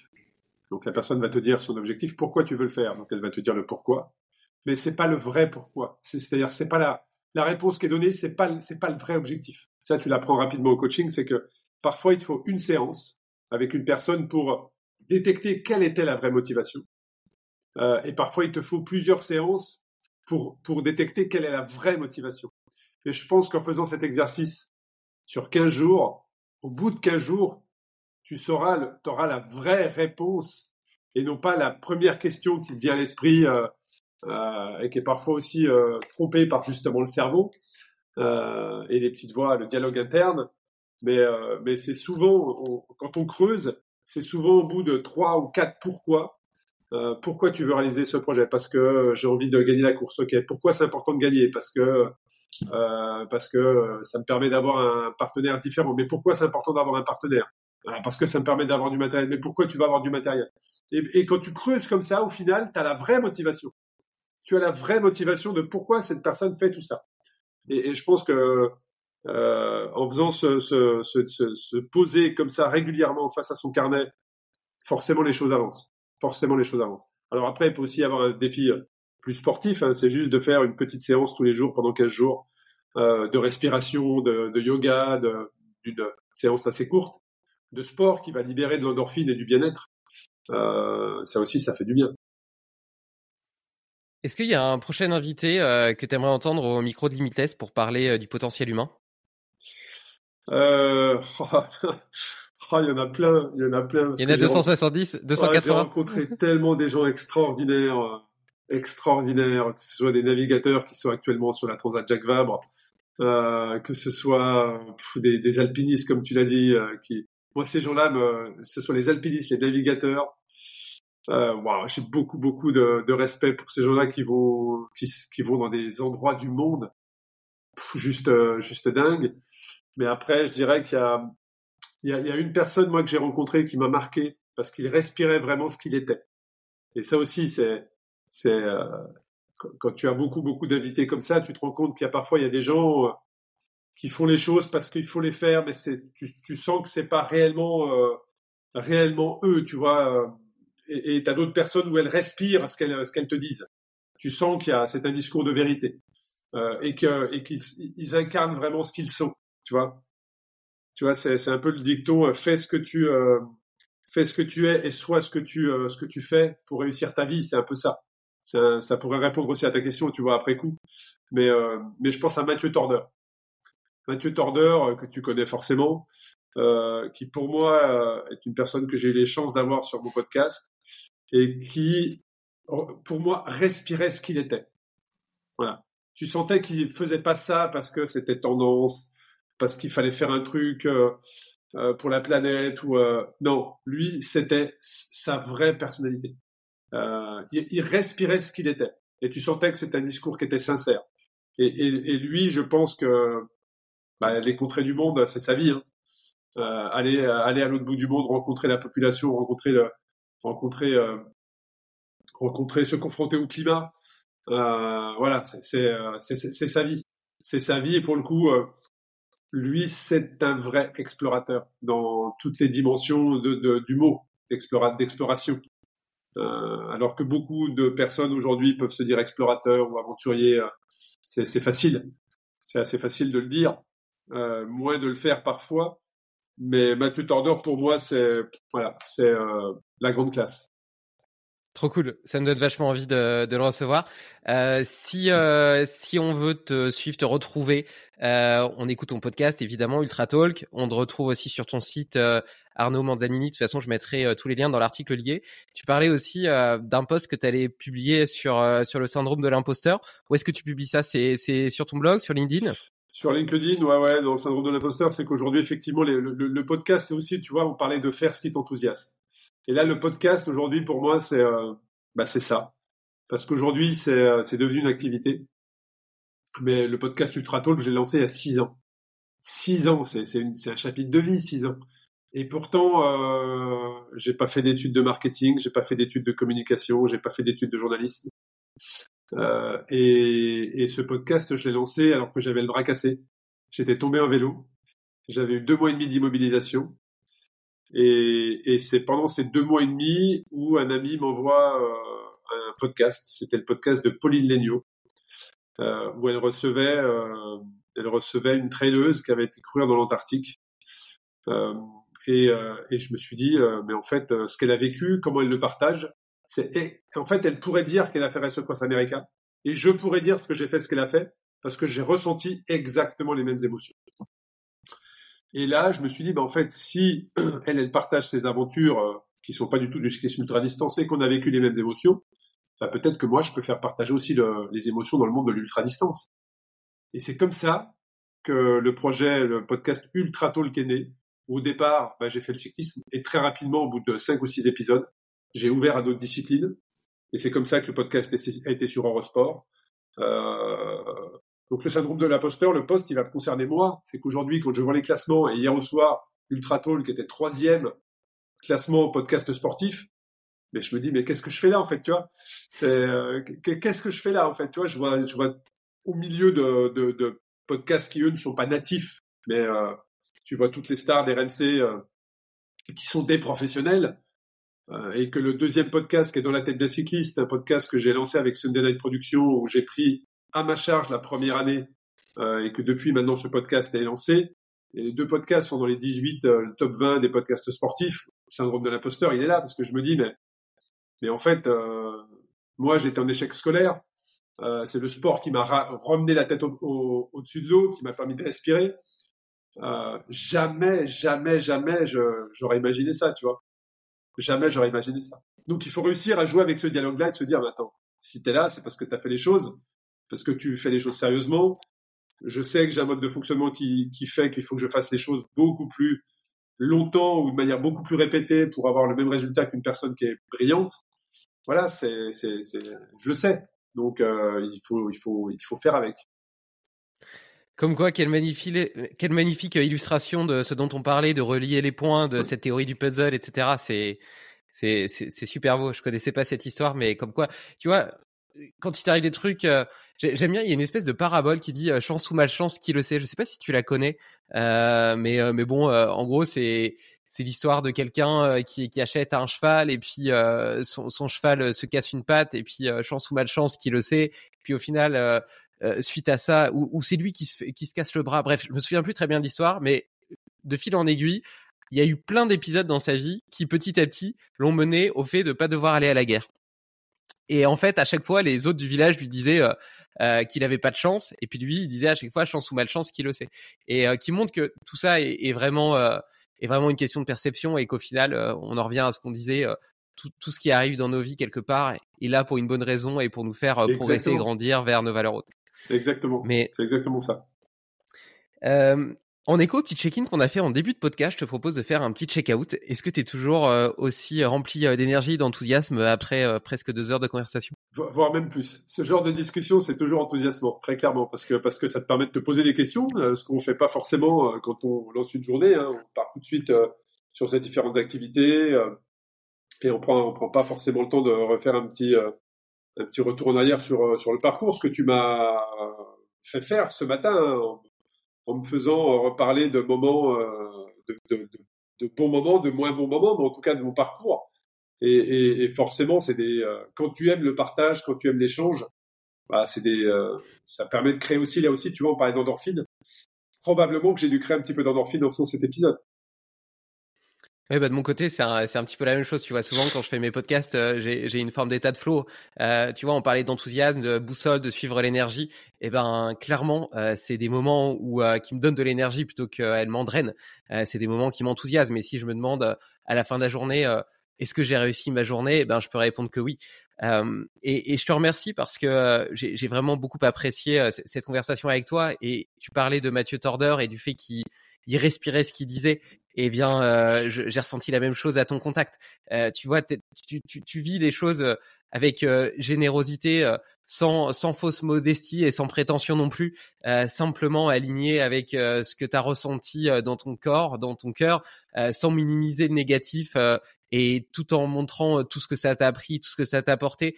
J'aime bien, tu vois, cette, cette authenticité dans le partage qui est belle, qui est inspirante, qui montre toute la diversité aussi des, des parallèles que tu peux faire entre les différentes choses, les différentes parcelles de la vie, que ce soit dans les exploits sportifs, dans l'entrepreneuriat, dans la famille, tout finalement se recoupe quelque part pour vivre une vie choisie. Parce qu'au final, c'est ça peut-être qui conclut ton parcours et ton message, c'est choisissez votre vie. C'est tout à fait, je pense que tu as, as, bien résumé, effectivement. C'est choisir la vie qu'on voilà, qu'on aimerait avoir. Eh ben écoute, euh, merci Arnaud, et puis aussi merci pour tes conseils euh, que dont, dont, je vais m'inspirer pour euh, pour pour mes propres pour, pour réaliser mes propres rêves et puis choisir ma propre vie. Donc donc merci à toi, merci pour cette générosité, et puis je te souhaite une très très belle journée. À bientôt. Un grand merci également. Tu connais l'effet papillon? Un battement d'aile peut changer le monde. Alors si cet épisode t'a plu, partage-le autour de toi. Pour ne rien oublier, sache aussi que tu peux retrouver les meilleures citations et hacks dans l'article lié sur limitless-project.com.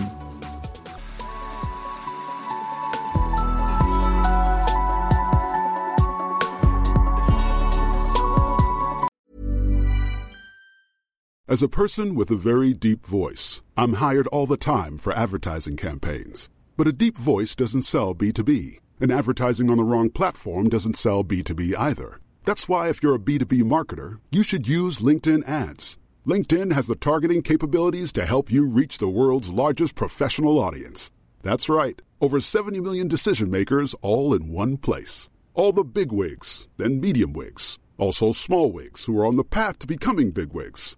Okay, that's enough about wigs. LinkedIn ads allows you to focus on getting your B2B message to the right people. So, does that mean you should use ads on LinkedIn instead of hiring me, the man with the deepest voice in the world? Yes. Yes, it does. Get started today and see why LinkedIn is the place to be to be. We'll even give you a $100 credit on your next campaign. Go to linkedin.com slash results to claim your credit. That's linkedin.com slash results. Terms and conditions apply. Tired of ads barging into your favorite news podcasts? Good news. Ad-free listening on Amazon Music is included with your Prime membership.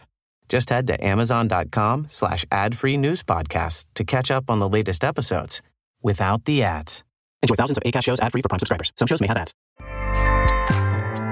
ACAST powers the world's best podcasts. Here's a show that we recommend. Hi, I'm Pace Case. And I'm Bachelor Clues. We host Game of Roses, the world's best reality TV podcast. We're covering every show in reality TV at the highest level possible. We analyze The Bachelor, Love is Blind, Perfect Match, Vanderpump, and anything else you find yourself watching with wine and popcorn. We break down errors, highlight plays, MVPs, and all the competitive elements that make reality TV a sport. And we interview superstar players like Bachelorette Caitlin Bristow and Big Brother champion Taylor Hale. If you want to know so much about reality TV, you can turn any casual conversation into a PhD level dissertation. You definitely want to check out Game of Roses. ACAST helps creators launch, grow, and monetize their podcasts everywhere. ACAST.com.